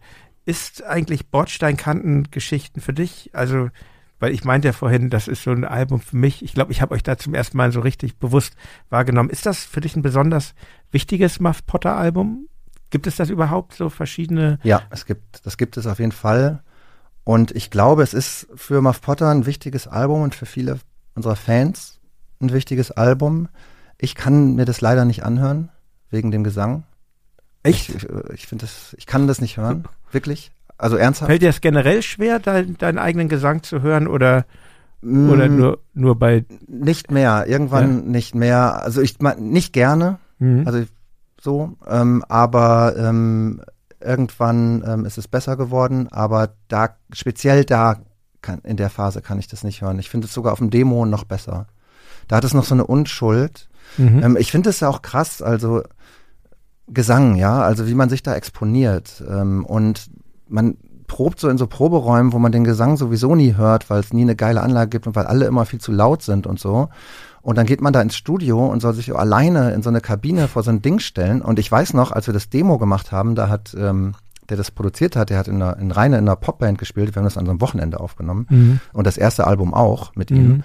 Ähm, der, äh, Thorsten Bederitzky heißt der. Ich habe den Taxifahrer in meinem äh, in Arbeit nach äh, ihm benannt, also Nachnamen. Schön, Das mache ich immer gerne. kann. Ja. Mit Namen aus Rheine kommen viele immer vor bei mir. Ähm, und der, hat- da habe ich angefangen zu singen und dann habe ich so gehört, ja, auch überhaupt so Talkback und irgendwie was Mhm. über Kopfhörer und so, das kannte man ja nicht. Und dann Mhm. bist du da mit diesen Mhm. Teenage-Angst-Texten, ja, oder diesen politischen Texten und äh, er hat irgendwie zurückgesprochen, boah, was denn jetzt wieder? Also so schlimm ist es auch alle nicht. Und dann so, ja, sing mal den nächsten Song. Da bist du natürlich maximal motiviert, ja. Psychologisch einfühlsam. Wahnsinn. Und ähm, so war das dann immer. Der Gesang, für den Gesang ist immer am wenigsten Zeit da gewesen. Mhm. Das musste am Ende noch so schnell gemacht werden. Mhm. Und dann hörst du dich da auf einmal glasklar und merkst Ja. so, ich bin halt, habe jetzt nicht die weltschönste Singstimme und ich kann das irgendwie vielleicht gar nicht. Und das hört man dann auch sofort, weil das ist ja auch dein Körper, mit dem du da ganz direkt halt irgendwie arbeitest und das fuckt dich halt total ab. Ähm, bei Heute wird gewonnen, bitte, war das so, habe ich, äh, hab ich gesungen. Ähm, Im Blue Box haben wir das aufgenommen äh, und Thilo Schenk saß äh, so gegenüber in der Regie und dann haben wir es nochmal angehört und ich meinte, ja, komisch, das klingt irgendwie, als würde ich lispeln. Und dann ähm, war ganz lange das Talkback aus und ich habe gesehen, dass die da miteinander reden. Und dann war das Talkback wieder an und er meinte, äh, sorry, aber ja, du lispelst tierisch und schon die ganze Zeit, das weißt du, das muss dir doch schon mal jemand gesagt haben. Oh Mann. ey. Ja, und äh, vielleicht, äh, äh, es hat sich dann rausgestellt, es stimmt vielleicht beides ein bisschen. Also ich habe äh, so ein Ich habe das jetzt noch nicht vielleicht nicht so eine ganz deutliche Aussprache immer, aber gleichzeitig hatten die aber auch in ihrem da den De-Esser irgendwie äh, krass eingestellt oder so.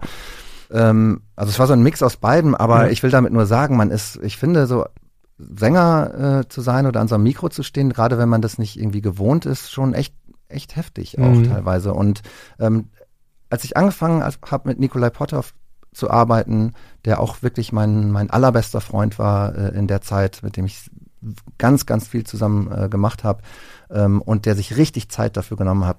Also seit der, seit dem Album von Wegen ähm, Mhm. bin ich glücklich mit meinem äh, Gesang.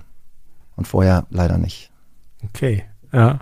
Ja, also auch nicht bei dem 2003 erschienenen Heute wird gewonnen, bitte. Nee, das war ja das mit dem Lispeln. Ähm, Ach, das also, war das dann. Ah, Da ja, kann ja, ich mir das schon besser anhören, weil wir da auch uns musikalisch einfach viel mehr getraut äh, haben und äh, das ist nicht alles so geworden, wie wir uns das gedacht haben. Aber für uns als Band war das auch eine total wichtige irgendwie Platte, wie wir uns da so nochmal musikalisch ganz anders aufgestellt haben. Und da habe ich mir auch mehr Gedanken vielleicht ums Singen gemacht und auch eingefordert, dafür mehr Zeit Mhm. zu haben. Und wir haben mit Chören irgendwie gearbeitet und zum ersten Mal auch irgendwie so mit Harmonien und so. Ähm, also ich finde die auch nicht super gesungen jetzt unbedingt so durchweg, aber da äh, stellt sich, stellen sich bei mir nicht die Fußnägel hoch, Okay. wenn ich das hören muss. Und ähm, ich glaube, das erste Video überhaupt habt ihr jetzt einen Song gemacht, den ich sehr liebe und den, wenn ich das jetzt richtig sehe, den nicht du singst. Wir sitzen so vor Molotow. Mhm. Das war Sing- das zweite Video. Ah, zweite, okay, Entschuldige. ja. Ja. Was war das erste? Placebo Domingo. Ah, Ja. okay. Und ähm, ja, wir sitzen so vor Molotow. Für mich ein echter Hit. Vielleicht auch, weil ich auch in den 90ern öfter mal vom Molotow saß in Hamburg. Und ähm, ist der Text, habt ihr den dann gemeinsam gemacht oder ist der von Dennis? Oder, Nee, der oder Song ist komplett von mir, Musik Ah, und Text. okay. Und ich warum hast du ihn nicht gesungen? Ey, das frage ich mich heute auch. Ich bin einfach zu gut für die Welt, glaube ich. Nee, ich glaube, es hatte, ähm, ich habe ihn den tatsächlich überlassen, aber der ist so, die auch die Gesangsmelodien und so, der war von mir so fertig. Ich glaube, was rein spielt, ist, der ist nicht leicht zu singen, der ist sehr hoch. Also er Mhm. fängt schon gleich auf einem extrem hohen Level an Ja. und dann kommt auch noch irgendwann der Refrain. Und ich glaube, dass es Dennis damals äh, leichter fiel, in diese Range irgendwie reinzukommen und dass das da vielleicht auch mit rein Mhm. äh, gespielt hat.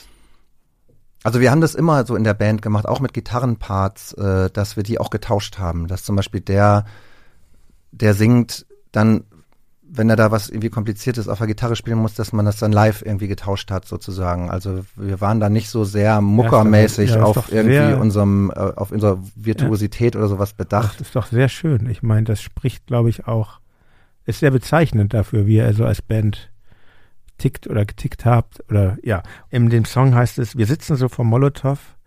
Also erstmal könnte man ja denken, das ist einfach so ein sentimentales Sauflied. Ist es aber nicht, wenn man sich den Text anhört. Ähm, wir, wir sitzen so vor Molotow und trinken Cocktails auf die gute alte Zeit und nichts ist mehr schwarz-weiß. Bunt ätzt alles weg. Das kennen wir ganz genau. Also nichts ist mehr schwarz-weiß, bunt ätzt alles weg. Ich finde den Satz auch so schön, wenn man bedenkt, wie schwarz-weiß die Welt des Punkrocks auch grafisch war. Ne? Die ganzen kopierten Fanzines Mhm. und die Discharge-Platten, Crest-Platten, alles das und ähm, Naja, interessant. und die und die fotokopierten Tape-Inlays und ähm, und du machst ja, sprachen wir von auch diese Linolschnitte in Schwarz-Weiß und aber dahinter steckt natürlich auch viel mehr. Da ist es eigentlich schmerzhaft, Gewissheiten zu verlieren, also und vielleicht auch als Band dann vom Punk so ein bisschen in den Rock zu münden. Ich meine, du meintest ja, diese Begriffe waren dir damals schon gar nicht mehr wichtig, aber trotzdem wurdet ihr breiter, immer breiter wahrgenommen mit jedem Album. Ja, das fanden wir auf jeden Fall gut. Also wir wollten immer vor so unterschiedlichen Menschen wie möglich auch irgendwie spielen und, und sowas. Ähm, und wie gesagt, also dieses ganze Punk-Ding, das war wirklich schon lange nicht mehr irgendwie wichtig. So. Mhm. Also da, es haben auch noch eine Weile irgendwie Leute geglaubt, sie könnten uns damit beleidigen, zu sagen, das ist kein, kein Punk mehr oder kein echter Punk. Das ist völlig, das fand, war völlig egal. Das ist Mhm. völlig anders abgeperlt, weil wir, ja, hoff, ja hoffentlich, so, ne? Ähm, und irgendwann haben wir dann auch bestimmte Leute dann irgendwie verloren, dafür kamen andere dazu. Das geht ja den meisten Bands irgendwie so.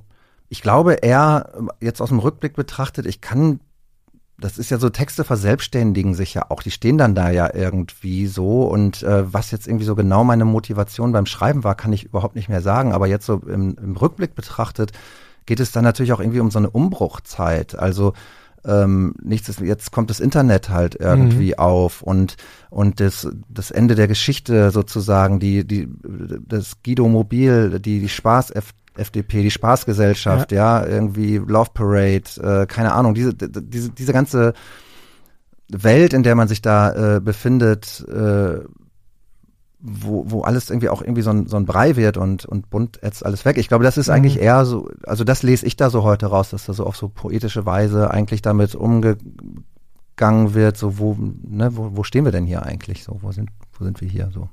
Ja, schönes Bild, bunt ätzt alles weg, finde ich. Was ich auch noch fragen wollte, ähm, mit Jule Merz war an dem Album auch eine weitere Sängerin beteiligt. Wie kam es eigentlich dazu? Ähm, wir hatten diesen Song ähm, Schwester im Rock, Mhm. wo es eben um, auch wenn es den Begriff damals noch nicht gab, eigentlich geht es um Mansplaining, muss man irgendwie sagen. Also um irgendwie Männer, die Frauen erzählen wollen, wie sie das hier irgendwie so zu machen haben, speziell auch in der Musikszene.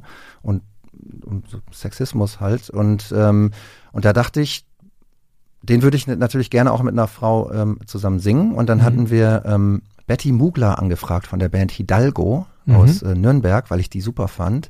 Die ist auch gekommen und hat es auch eingesungen da im Bluebox Studio. Und wir haben dann das Album, aber heute wird gewonnen, bitte nochmal neu gemischt. Wir waren mit dem Mix nicht zufrieden. Deswegen hat, äh, das hat dann Nikolai Potthoff nochmal neu gemischt. Das Mhm. war die erste Zusammenarbeit. Und in der Zwischenzeit hatten wir Jule Merz kennengelernt, ne, die das dann auch live singen würde. Und dann haben wir gedacht, naja, wenn sie es live singt und wir jetzt eh nochmal mischen, dann können wir den Gesang auch nochmal machen. Das war ein bisschen schade, weil, weil das natürlich toll war, auch von Betty Mugler, aber das machte dann Sinn. Und sie hat dann auch bei mehreren Songs auf der Platte noch irgendwie Backing Vocals äh, neu auf Mhm. äh, hin, zugegeben und war dann auch mit uns auf Tour und hat da halt auch ähm, Tasten gespielt und äh, Percussions und gesungen und hat äh, zwei Touren dann mit uns gemacht. Aber war jetzt nicht so in dem Sinne festes Bandmitglied, aber ähm, schon schon über einen Zeitraum dabei. Verstehe, ja. Tour ist ein gutes Stichwort. In dem Song vom Streichholz und den Motten heißt es, Fahrtwind füllt mich ein, Fahrtwind hüll mich ein, Fahrtwind lässt mich nicht allein. Bist du eigentlich gern unterwegs? Und wie unterscheidet sich das Reisen mit der Band auf Tournee vom anderen Reisen? Also ja, ich bin sehr gern unterwegs, immer noch. Es hört überhaupt nicht auf bei mir. So, ich liebe das auf Tour zu sein und ähm, ich war ja auch in dieser ganzen Corona-Zeit auf Tour, weil mein Buch herausgekommen ist und irgendwie ging es dann Mhm. ja doch irgendwie Veranstaltungen machen, viel draußen irgendwie auf dem Parkplatz vom Zack mit völlig irrsinniger Bestuhlung irgendwie zwischen jedem Stuhl zwei Meter Platz, äh, also zwischen zwei Stühlen immer so. Ähm, aber ich habe in der Zeit, weil mein Buch ja eben im ersten Lockdown rausgekommen ist, dann trotzdem so viel gemacht, wie es ging. Und ich war einer der wenigen in meinem Umfeld, die halt irgendwie auf Tour waren, weil die meisten äh, Leute halt irgendwie in Bands spielen und das war dann halt irgendwie nicht möglich. Und gerade in der Zeit habe ich halt dann auch gemerkt, wie viel mir das bedeutet. Also ich will auftreten, ich möchte, ich bin gerne auf einer Bühne sozusagen, ich performe gerne, Mhm. ja. Ähm, ich interpretiere mein Zeug auch einfach gerne. Und ich mag dieses alleine unterwegs sein auch sehr, sehr, sehr gerne mit wenn, der du mit dem Deutschen Buch, Bahn. wenn du mit dem Buch unterwegs bist, dann bist du mit dem Zug und allein unterwegs. Ja, ganz Mhm. allein. Das ist dann auch manchmal stressig, weil man auch sein eigener Tourmanager und sowas Mhm. natürlich irgendwie ist. Ähm, aber eigentlich ist es ein sehr viel angenehmeres Reisen als jetzt diese Bandrutsche und äh, mein Soundcheck geht auch deutlich schneller, muss man sagen. Also ich habe auch mehr von den Städten, in denen ich da Ja. äh, äh, bin. Du guckst dir noch was an. Das ist ja das, was ich irgendwie die Erfahrung, die ich gemacht habe. Man guckt sich doch wenig, man sieht wenig von den Orten, ähm, Ja, in denen man ist, in denen man konzertiert, so würde ich mal sagen. ja, ja. Also wir streiten auch immer viel in der Band über die über das Transportmittel. Es Ja. gibt die äh, Sprinter Frak Sprinter-Fraktion und die Nightliner-Fraktion. Ja. Ich finde den Nightliner, ich sehe die Vorteile, ich finde den ein bisschen ent entmündigend.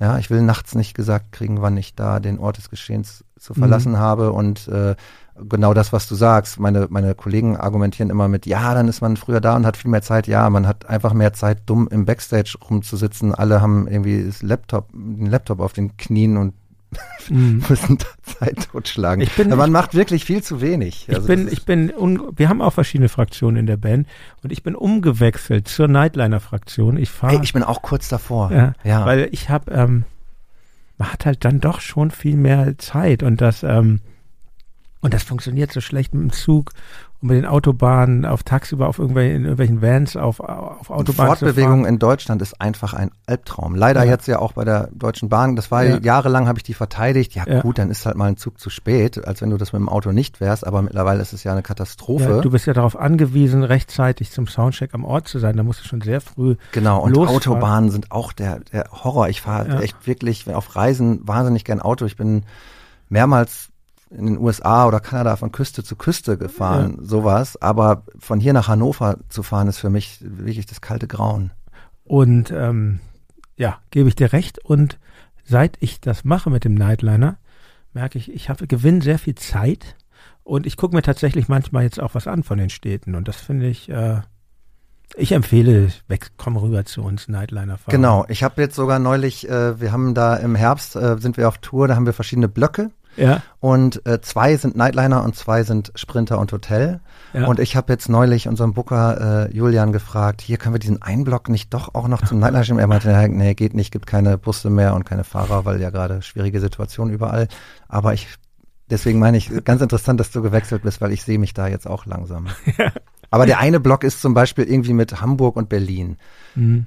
Da, was sollen wir da in so einem Nightliner? Ja, das ist Quatsch. Dann. Ja. Ja. Mhm. Das stimmt. Wir sind jetzt im Jahr 2005 angekommen. Da erschien von wegen mit Songs wie Antifamilia, wenn dann das hier, alles nur geklaut und alles, was ich brauch. Das Album erschien bei Vertigo, also bei Universal. Mhm. Ähm, und im Song Alles, was ich brauch, heißt es, zwischen Never Surrender und License to Ill liegt alles, was ich weiß und alles, was ich will. Was ich immer wissen wollte, habe ich rausgebrüllt, nackt und roh in drei Akkorde gehüllt, die mir sagen, da vorne lang, Refrain, geh du voran. Waren die drei Akkorde alles, was Universal von euch brauchten? Oh. Genial gestellte Frage. Ja, Was- worauf zielt es ab? Also, äh, Wie, also ich will eigentlich sagen, wie war es für euch nach dieser langen Phase, wo ihr sehr viel Mhm. selber Ja. gemacht habt, ähm, dann plötzlich beim größten Major-Label überhaupt zu sein? ja, wirklich, von, wir sind von der kleinsten Plattenfirma der Welt zur Ja. größten Plattenfirma der Welt und dann wieder zur kleinsten später zurück, äh, sozusagen. Für uns war das super und nach außen wirkt es natürlich auch immer so, so, oh, so ein Riesenschritt und auf gewisse Weise war es das auch, aber natürlich ähm, äh, hat sich das gab es da einen Weg dahin. Also die Bordsteinkantengeschichten habe ich noch wirklich selbst rausgebracht, beziehungsweise dann haben wir bei Teenage Rebel angedockt, damit wir da in bei Indigo, ich glaube es war Indigo oder irgendein anderer Vertrieb, dass wir Ja. da, ne, dass unsere Platten auch mal in Läden stehen sozusagen. Dann haben wir äh, ein Management, haben wir äh, jemanden kennengelernt, Florian Brauch, der dann unser Manager wurde und ähm, sind schon mit Demos oder mit der Platte heute wird gewonnen bitte zu Labels gegangen. Und Mhm. wir hatten auch ein paar Angebote, aber wir dachten, die sind alle irgendwie nicht so, dass uns das irgendwie viel bringen würde. Da können wir es besser selbst machen.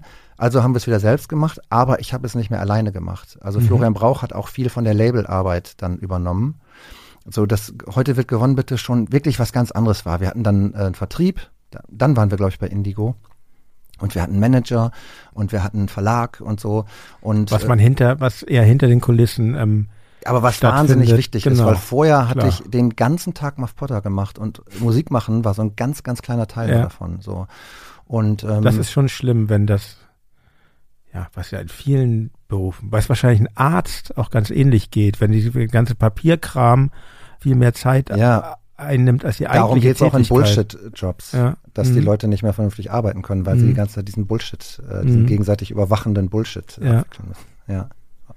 Ja, auf jeden Fall genau. Okay, das war kein so plötzlicher Wechsel, wie es einem vielleicht erscheinen mag, wenn man jetzt nur auf Discogs oder so guckt, wo kam denn das raus? Genau, genau, da Mhm. steckt natürlich immer was hinter. Und mit den Demos für von wegen, ähm, da haben wir richtig, da haben wir zum ersten Mal richtig gute Demos gemacht, auch schon mit Nikolai Potthoff bei ihm im Mhm. Studio in Bielefeld. Ähm, und da waren auch schon die ganzen, alles was später Singles geworden sind, war da schon bei, wenn dann das hier alles nur geklaut und so. Und damit ist unser Manager zu Labels gegangen und äh, wir haben, es haben wieder ein paar Interesse gehabt, aber die Großen haben alle abgesagt. Und dann haben, waren wir so ein bisschen sauer auch und trotzig und dann haben wir gesagt, ey, dann fickt euch alle so, ähm, eines Tages werde ich mich rächen äh, Mhm. mäßig, dieses, ne, wirklich mit, so, mit so einer, mit so einer Haltung. Wir machen jetzt die allergeilste Platte und dann werdet ihr euch einfach total in den Arsch beißen, dass ihr uns rejected habt, sozusagen. Mit so einer heroischen Trotzhaltung sind war wir ja auch die. Zeit, wo genau Ketka auch genau vor einer ähnlichen Situation ja, waren und die wollte ja auch damals niemand haben und da ja. stand ja das Grand Hotel von Kleef Märchen dann draus. Ja, aber genau. Das war ein paar Jahre vorher, Ja, äh, aber ja, genau. in der Zeit, ja. Mhm. Und äh, dann haben wir halt diese Platte aufgenommen mit Nikolai Potthoff Ja. auch. Wir haben die ähm, produziert, äh, wir haben die gemischt, wir haben die gemastert und dann hat Florian gesagt, ach komm, ey, ich, ich guck mal, ob die sich das nicht doch nochmal anhören wollen. Und dann ähm, wollten halt mehrere Majors das machen. Und keine Ahnung, was in der Zwischenzeit sich getan hatte. Also unsere Demos waren auch schon irgendwie gut gewesen. Auf jeden Fall ähm, war das für uns irgendwie deswegen eigentlich ganz geil, weil das war so ein softer Einstieg, Mhm. weil wir mit einem fertigen Produkt angekommen sind. Mhm. Also da gab's nichts mit, also diese ganzen Horror-Stories, die man immer von Majors hört, hier, Ja. ich höre den Hit nicht und Ja. hier mach mal äh, Strophe nur halb so lang Mhm. und Refrain sofort und so. Ähm, ich glaube, das hätte auch bei uns keiner gemacht, weil unsere Band gab's einfach zu dem Zeitpunkt schon zu lange. Also ja, uns gab's schon zwölf Jahre. Ja. Da kannst du so eine Band nicht mehr irgendwie umkrempeln. Da ne, weißt du halt, was du da irgendwie. Genau, ich kenne das vom eigenen Erleben sehr gut. Ja, okay. Man wünscht sich ja manchmal fast mehr Hinweise. Ist, ist somebody out there? genau. Genau. Ja. Ist da eigentlich jemand? Ja, so eine, man muss ja auch sagen, so eine Plattenfirma, die sind natürlich, die Angestellten werden weniger, die Arbeit wird mehr, die jeder pro Kopf da hat. Die freuen sich natürlich auch über eine funktionierende Band, wo sie nicht erst bei Adam und Eva anfangen Mhm. müssen. Und, Ja. ähm, So war das bei uns auch. Also Ja. wir hatten, wir haben die, das Vinyl ja auch selbst rausgebracht, zusammen mit Green Hell, dem Mhm. besten Punkplattenladen der Welt, in Münster, in unserer Heimatstadt, in der wir damals alle ge gelebt haben. Wir hatten Grüße gehen raus, sagt man da. ja auf ne? jeden Fall. ähm, und äh, wir hatten ja so irgendwann mal in vier verschiedenen Städten gelebt und uns dann auf Münster wirklich geeinigt, so weil wir gesagt haben, hier die Band ist uns wichtig und lass uns mal in einer Mhm. Stadt sein, damit wir proben können und so. Und das war dann halt Münster. Ähm, und äh, Green Hell war da so das, das Wohnzimmer. Mhm. Und das war alles irgendwie cool, Artwork, alles. Und deswegen hatten wir irgendwie da so einen geilen Einstieg. Und ähm, das ist ja auch, naja, jetzt kommt ja bei aller Liebe raus, aber bis vor kurzem hätte ich noch gesagt, dass von wegen auch ganz klar meine Lieblings-Muff Potter Mhm. Ist. Mhm. Und es ging dann auch weiter bei ähm, Universal. Ähm, 2007 erschien Steady Fremdkörper mit Titeln wie Das halbvolle Glas des Kulturpessimismus, Fotoautomat und Die Guten. Ähm, für mein Empfinden ist das so das Album, was so am meisten Emo ist. Würdest du das unterschreiben oder nicht? Ist das Quatsch? Ah, interessant. Nee, ich würde sagen, unsere Emo-Platte ist die Bordsteinkantengeschichten, oder? Also so auf so einer lyrischen Ebene und auch so Auch von wahr, als ja. musikalisches Genre vielleicht auch, Mhm. so dieses Emo-Punk-Ding. Klar, die ist natürlich auch sehr, sehr Pop, andererseits, die Steady Fremdkörper, ne? Und da habe ich irgendwie auch so, irgendwie hab- ja. Get Up Kids und sowas fand ich da auch gut zu der Zeit so. Und ihr wart ja auch gut mit ähm, Hot Water Music befreundet. Mhm. Wie kam eigentlich, wie kam die? Auch über Green Hell.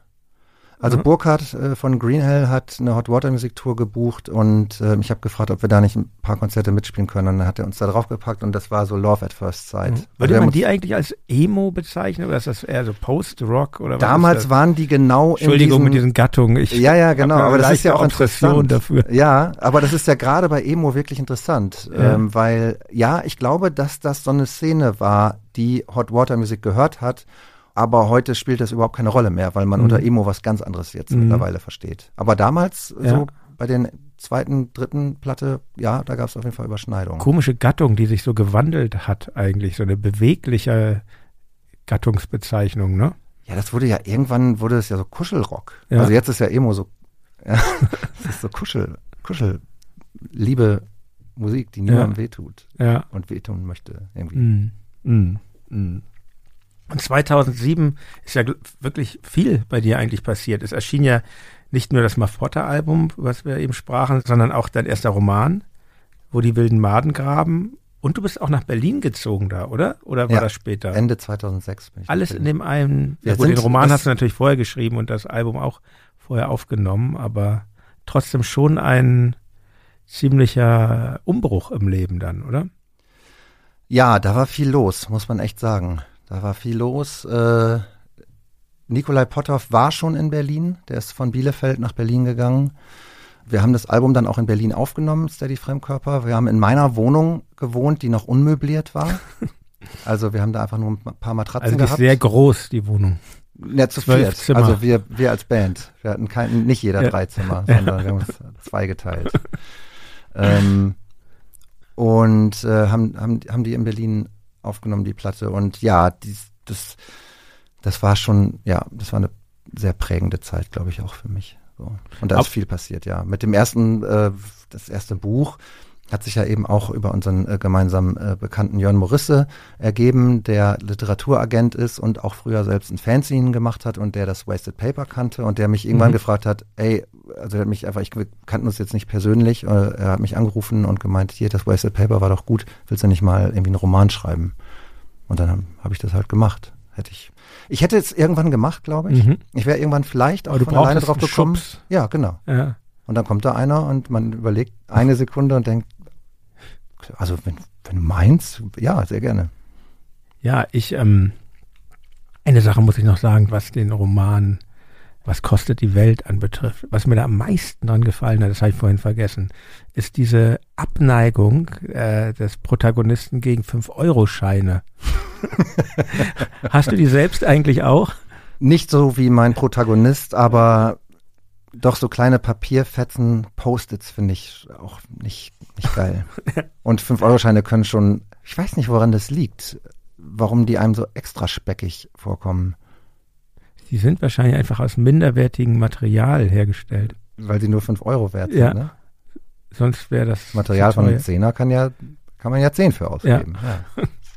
Ich weiß es auch nicht. Ähm, Und dann, als du in Berlin warst, habt ihr dann euer vor dem Split letztes Album veröffentlicht, Gute Aussicht. Und das war aber wieder Indie. Da habt ihr wieder alles selbst gemacht. Was, was war der Grund? Ähm, ja, wir wurden gedroppt von Universal. Also die hatten halt, äh, wir hatten einen Vertrag über zwei Alben und dann hätten sie noch eine Option gehabt auf ein drittes. Und die Option haben sie nicht gezogen, weil, also aus ökonomischen Gründen nehme ich mal an. Also die wir waren jetzt nicht die größte Band im Universal-Stall. Ich muss auch sagen, ihr seid dann ja zu Universal gekommen und wir haben das richtig gemerkt. Ähm, ich glaube, das war bei Steady Fremdkörper. Oder war es von wegen? Ich will jetzt nichts Falsches sagen, aber ich glaube, 2007 sind wir wieder zu Universal gegangen. Ja? Mit Kapitulation, ja. genau.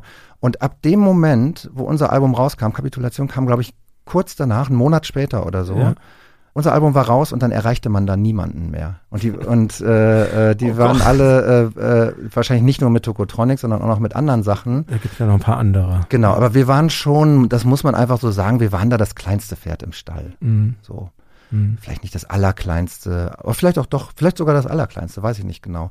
Also wir haben uns da auch keine Illusionen gemacht. Wir haben da, waren ja jetzt auch nicht irgendwie traurig oder super enttäuscht. Äh, also wir haben da schon mit gerechnet, dass wir Mhm. da nicht für immer bleiben. Wir wissen auch, dass wir, wir waren auch nie eine wirkliche Radioband. Wir waren immer so ein bisschen zwischen den Stühlen äh, und, ähm, und eigentlich gefällt es uns da auch so ganz gut äh, auf, auf eine Art. Und wir hatten immer dieses Selbstbewusstsein, dass wir es ja selber machen können. So, das war immer die Haltung dahinter. Und äh, was nur ein bisschen blöd war, war, dass wir auch uns in der Zeit von unserem Management getrennt haben und damit auch vom Verlag und vom Booking, weil das Okay, alles da sind zusammenhing. viele Veränderungen auf einmal dann. Und ne? am Ende, wir waren dann bei Grand Hotel Van Cleef im Booking, Mhm. aber nicht auf dem Label. Mhm. Und wir hatten nur noch das Booking und wir hatten ähm, Ihr seid ja jetzt, jetzt werden ja die Sachen von Grand Hotel released, oder? Genau, unser Backkatalog vor ein paar Jahren wurde von, von Grand Hotel dann nochmal neu Ja. wieder rausgebracht. Das, die, mit denen sind wir, wir waren nie wirklich auf Grand Hotel, aber es gibt da so eine ganz, ganz lange Verbundenheit irgendwie mit verschiedenen Leuten da. Mit Markus und mit Rainer und mit Mhm. Reimer und ähm, und bei, bei guter Aussicht bei der letzten Platte, das hat uns dann, das hat schon unsere, unsere Auflösung dann auch beschleunigt, dass wir dann ganz auf uns allein gestellt waren. Also wir hatten halt auch Schulden, äh, also wir haben uns verschuldet, um das Album überhaupt aufnehmen zu Mhm. können. Ja, wir brauchten so einen Vorschuss vom, vom Booking, also vom, vom Grand Hotel. Die haben uns freundlicherweise irgendwie einen Vorschuss gegeben, damit wir das Studio bezahlen können. Dann sind wir auf Tour gegangen, an der wir dann eigentlich nichts verdient haben. Und ähm, dann haben wir noch ein paar falsche Entscheidungen getroffen, was irgendwie Vertrieb angeht, viel zu viel CDs herstellen lassen, nicht darauf geachtet, dass es so eine Retourenklausel gibt, also dass wir Retouren die Mediamarkt äh, zurückschickt, äh, dass wir nicht nur die CD dann zurückkriegen und nicht bezahlt kriegen, sondern auch noch den Vorgang bezahlen müssen. Solche Sachen. Das auch noch. Oh Mhm. Ja, wer will sich damit auch auseinandersetzen? Genau, und das war ne? wirklich das, das Mhm. war viel zu viel für uns Mhm. Indie-Kids ja. irgendwie, die wir da ja einfach immer noch waren. Also keiner bei uns hat sich ja entschieden, ich möchte eine Plattenfirma betreiben, sondern wir haben einfach immer nur gedacht, wir wollen unser Zeug irgendwie Ja. rausbringen und vielleicht auch noch ein bisschen Kontrolle drüber haben. Aber wir waren eigentlich nicht geschäftsfähig, muss man einfach mal sagen. nicht geschäftsfähig ist gut. Aber dieses Album hat trotzdem, finde ich, mein Lieblingssong von euch ist auf dem Album und es gibt sie noch in einer zweiten Version auf, ähm, wie heißt es, Colorado, die Compilation, ne? Mhm. Colorado Ähm, spreche ich. Colorado, Entschuldigung. Ich spreche bin, es wie, aber ich bin ein sehr internationaler Typ. ja, ich spreche es aus wie Haribo, weil es äh, wegen wie diese Haribo.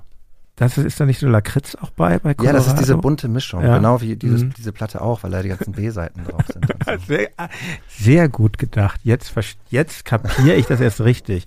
Ähm, die Träume waren gut, die Realität noch besser, die Drogen fantastisch. Wir hatten mehrere Fässer. Die Musik war kräftig, angenehm aufdringlich. Wollte sitzen bleiben, doch es ging nicht. Es war ganz egal, wer gerade mit wem schlief. Traurig war kein Zustand, sondern ein Adjektiv. Alles war schön und nichts tat weh. Ja, alles war schön und nichts tat weh. Hat euch eigentlich der Rapper Kasper gefragt, ob er euren Songtitel haben darf? Immerhin auch als Titel seines aktuellen Albums. Nee, hat er nicht, musste aber auch nicht, weil ich den selbst äh, geklaut habe, sozusagen, aus einem äh, Roman von Kurt Vonnegut, Slaughterhouse Five. Und ähm, da hat Ben sich offenbar auch bedient, von daher. Ah, Er hat das gar nicht von euch, meinst du? Du, das, wo er das genau her hat, weiß ich nicht, aber ich Mhm. habe es aus diesem Roman und ich glaube, er hat es auch aus diesem Mhm. Roman. Aber habt ihr Kontakt daraufhin gehabt? Oder?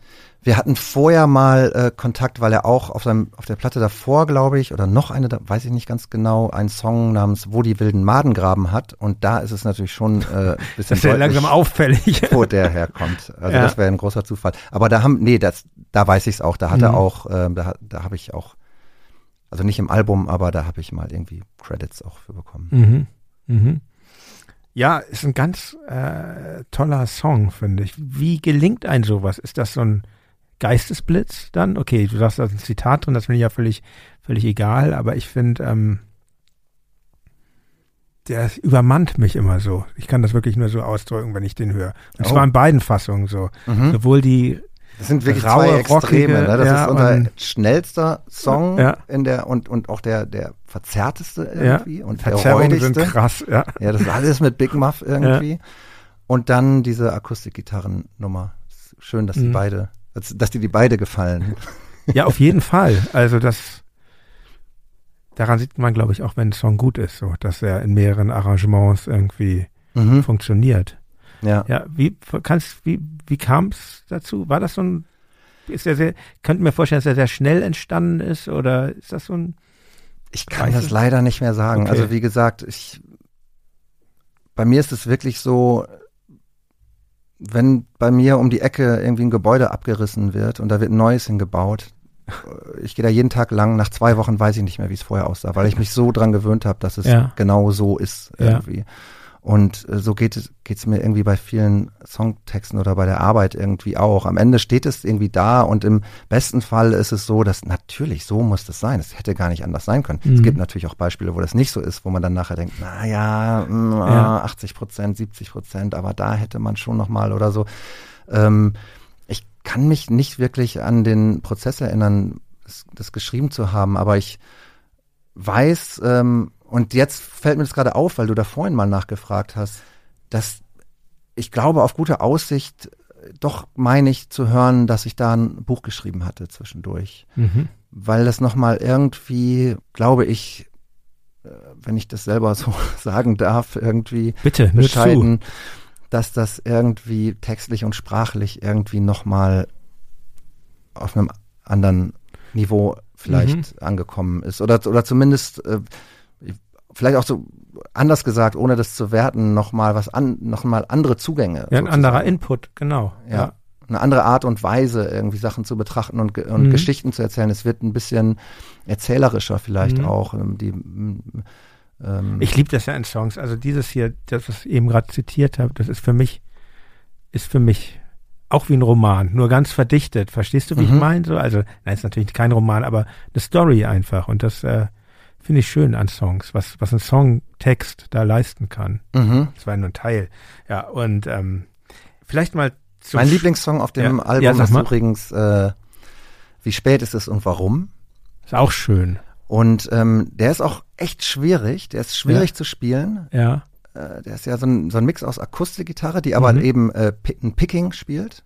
nicht irgendwie so durchgeschrammelt und einer E-Gitarre und dann dieses, diesen, diesen, diesen äh, eigentlich leisen, aber gleichzeitig hektischen äh, Schlagzeugbeat und dann diesen eigentlich irgendwie groovigen Bass, ja, also diesen fast schon irgendwie souligen, funkigen Mhm. äh, Bass.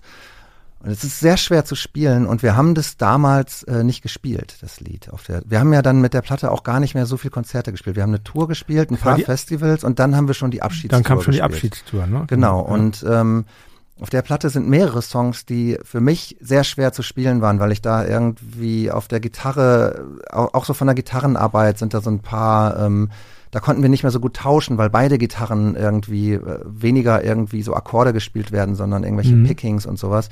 Und dann auch das irgendwie so gesanglich teilweise durchaus anspruchsvoll war. Deswegen gibt es einige Songs auf diesem Album, die nie live gespielt wurden oder nur ganz selten live gespielt wurden. Und dann kam auch schon die Auflösung. Und was ich richtig schön fand, äh, 2019 war unser Reunion.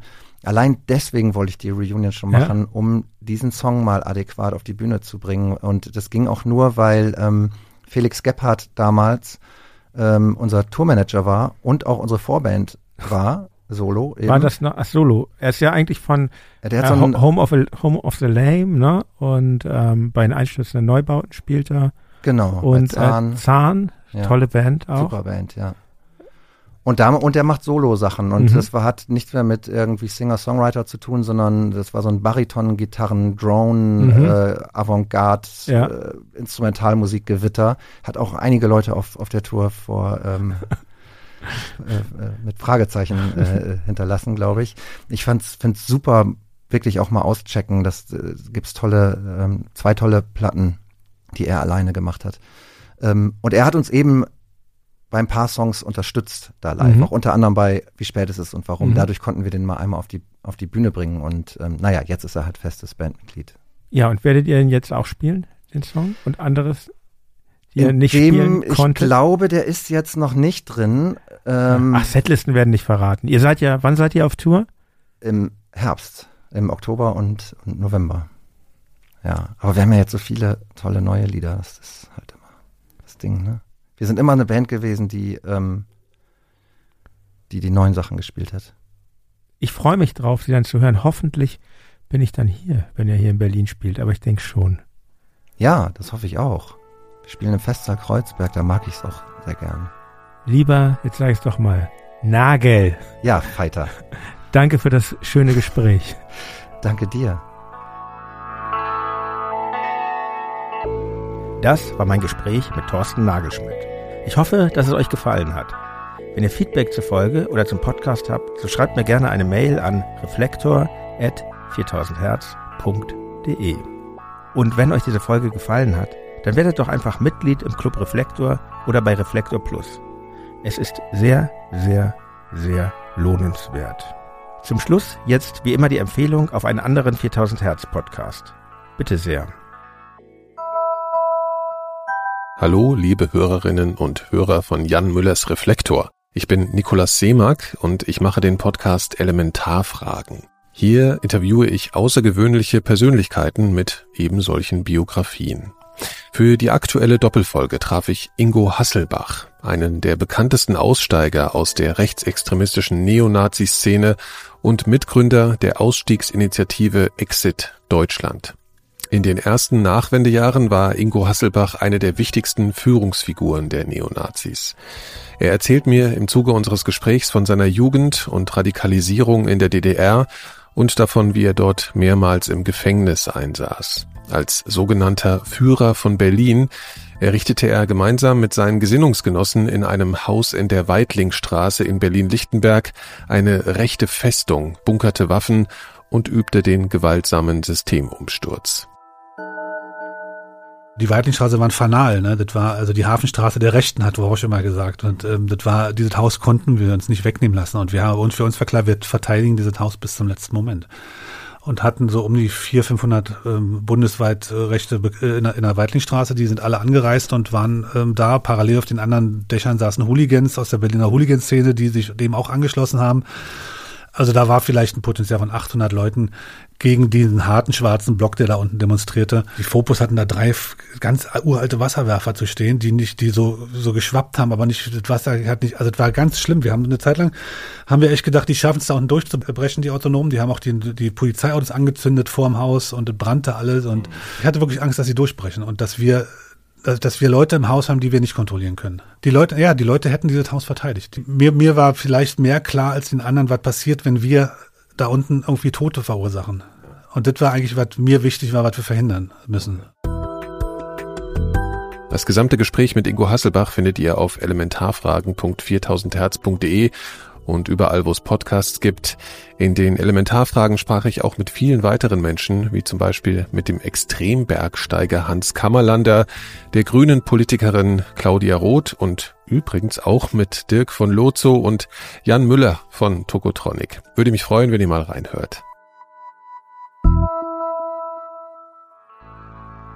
Die ganze Folge findet ihr auf 4000herz.de und natürlich überall, wo es Podcasts gibt.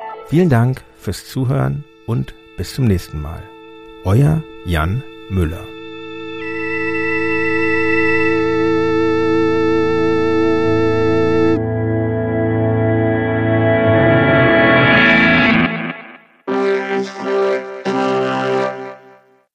Eine Produktion von 4000 Hertz.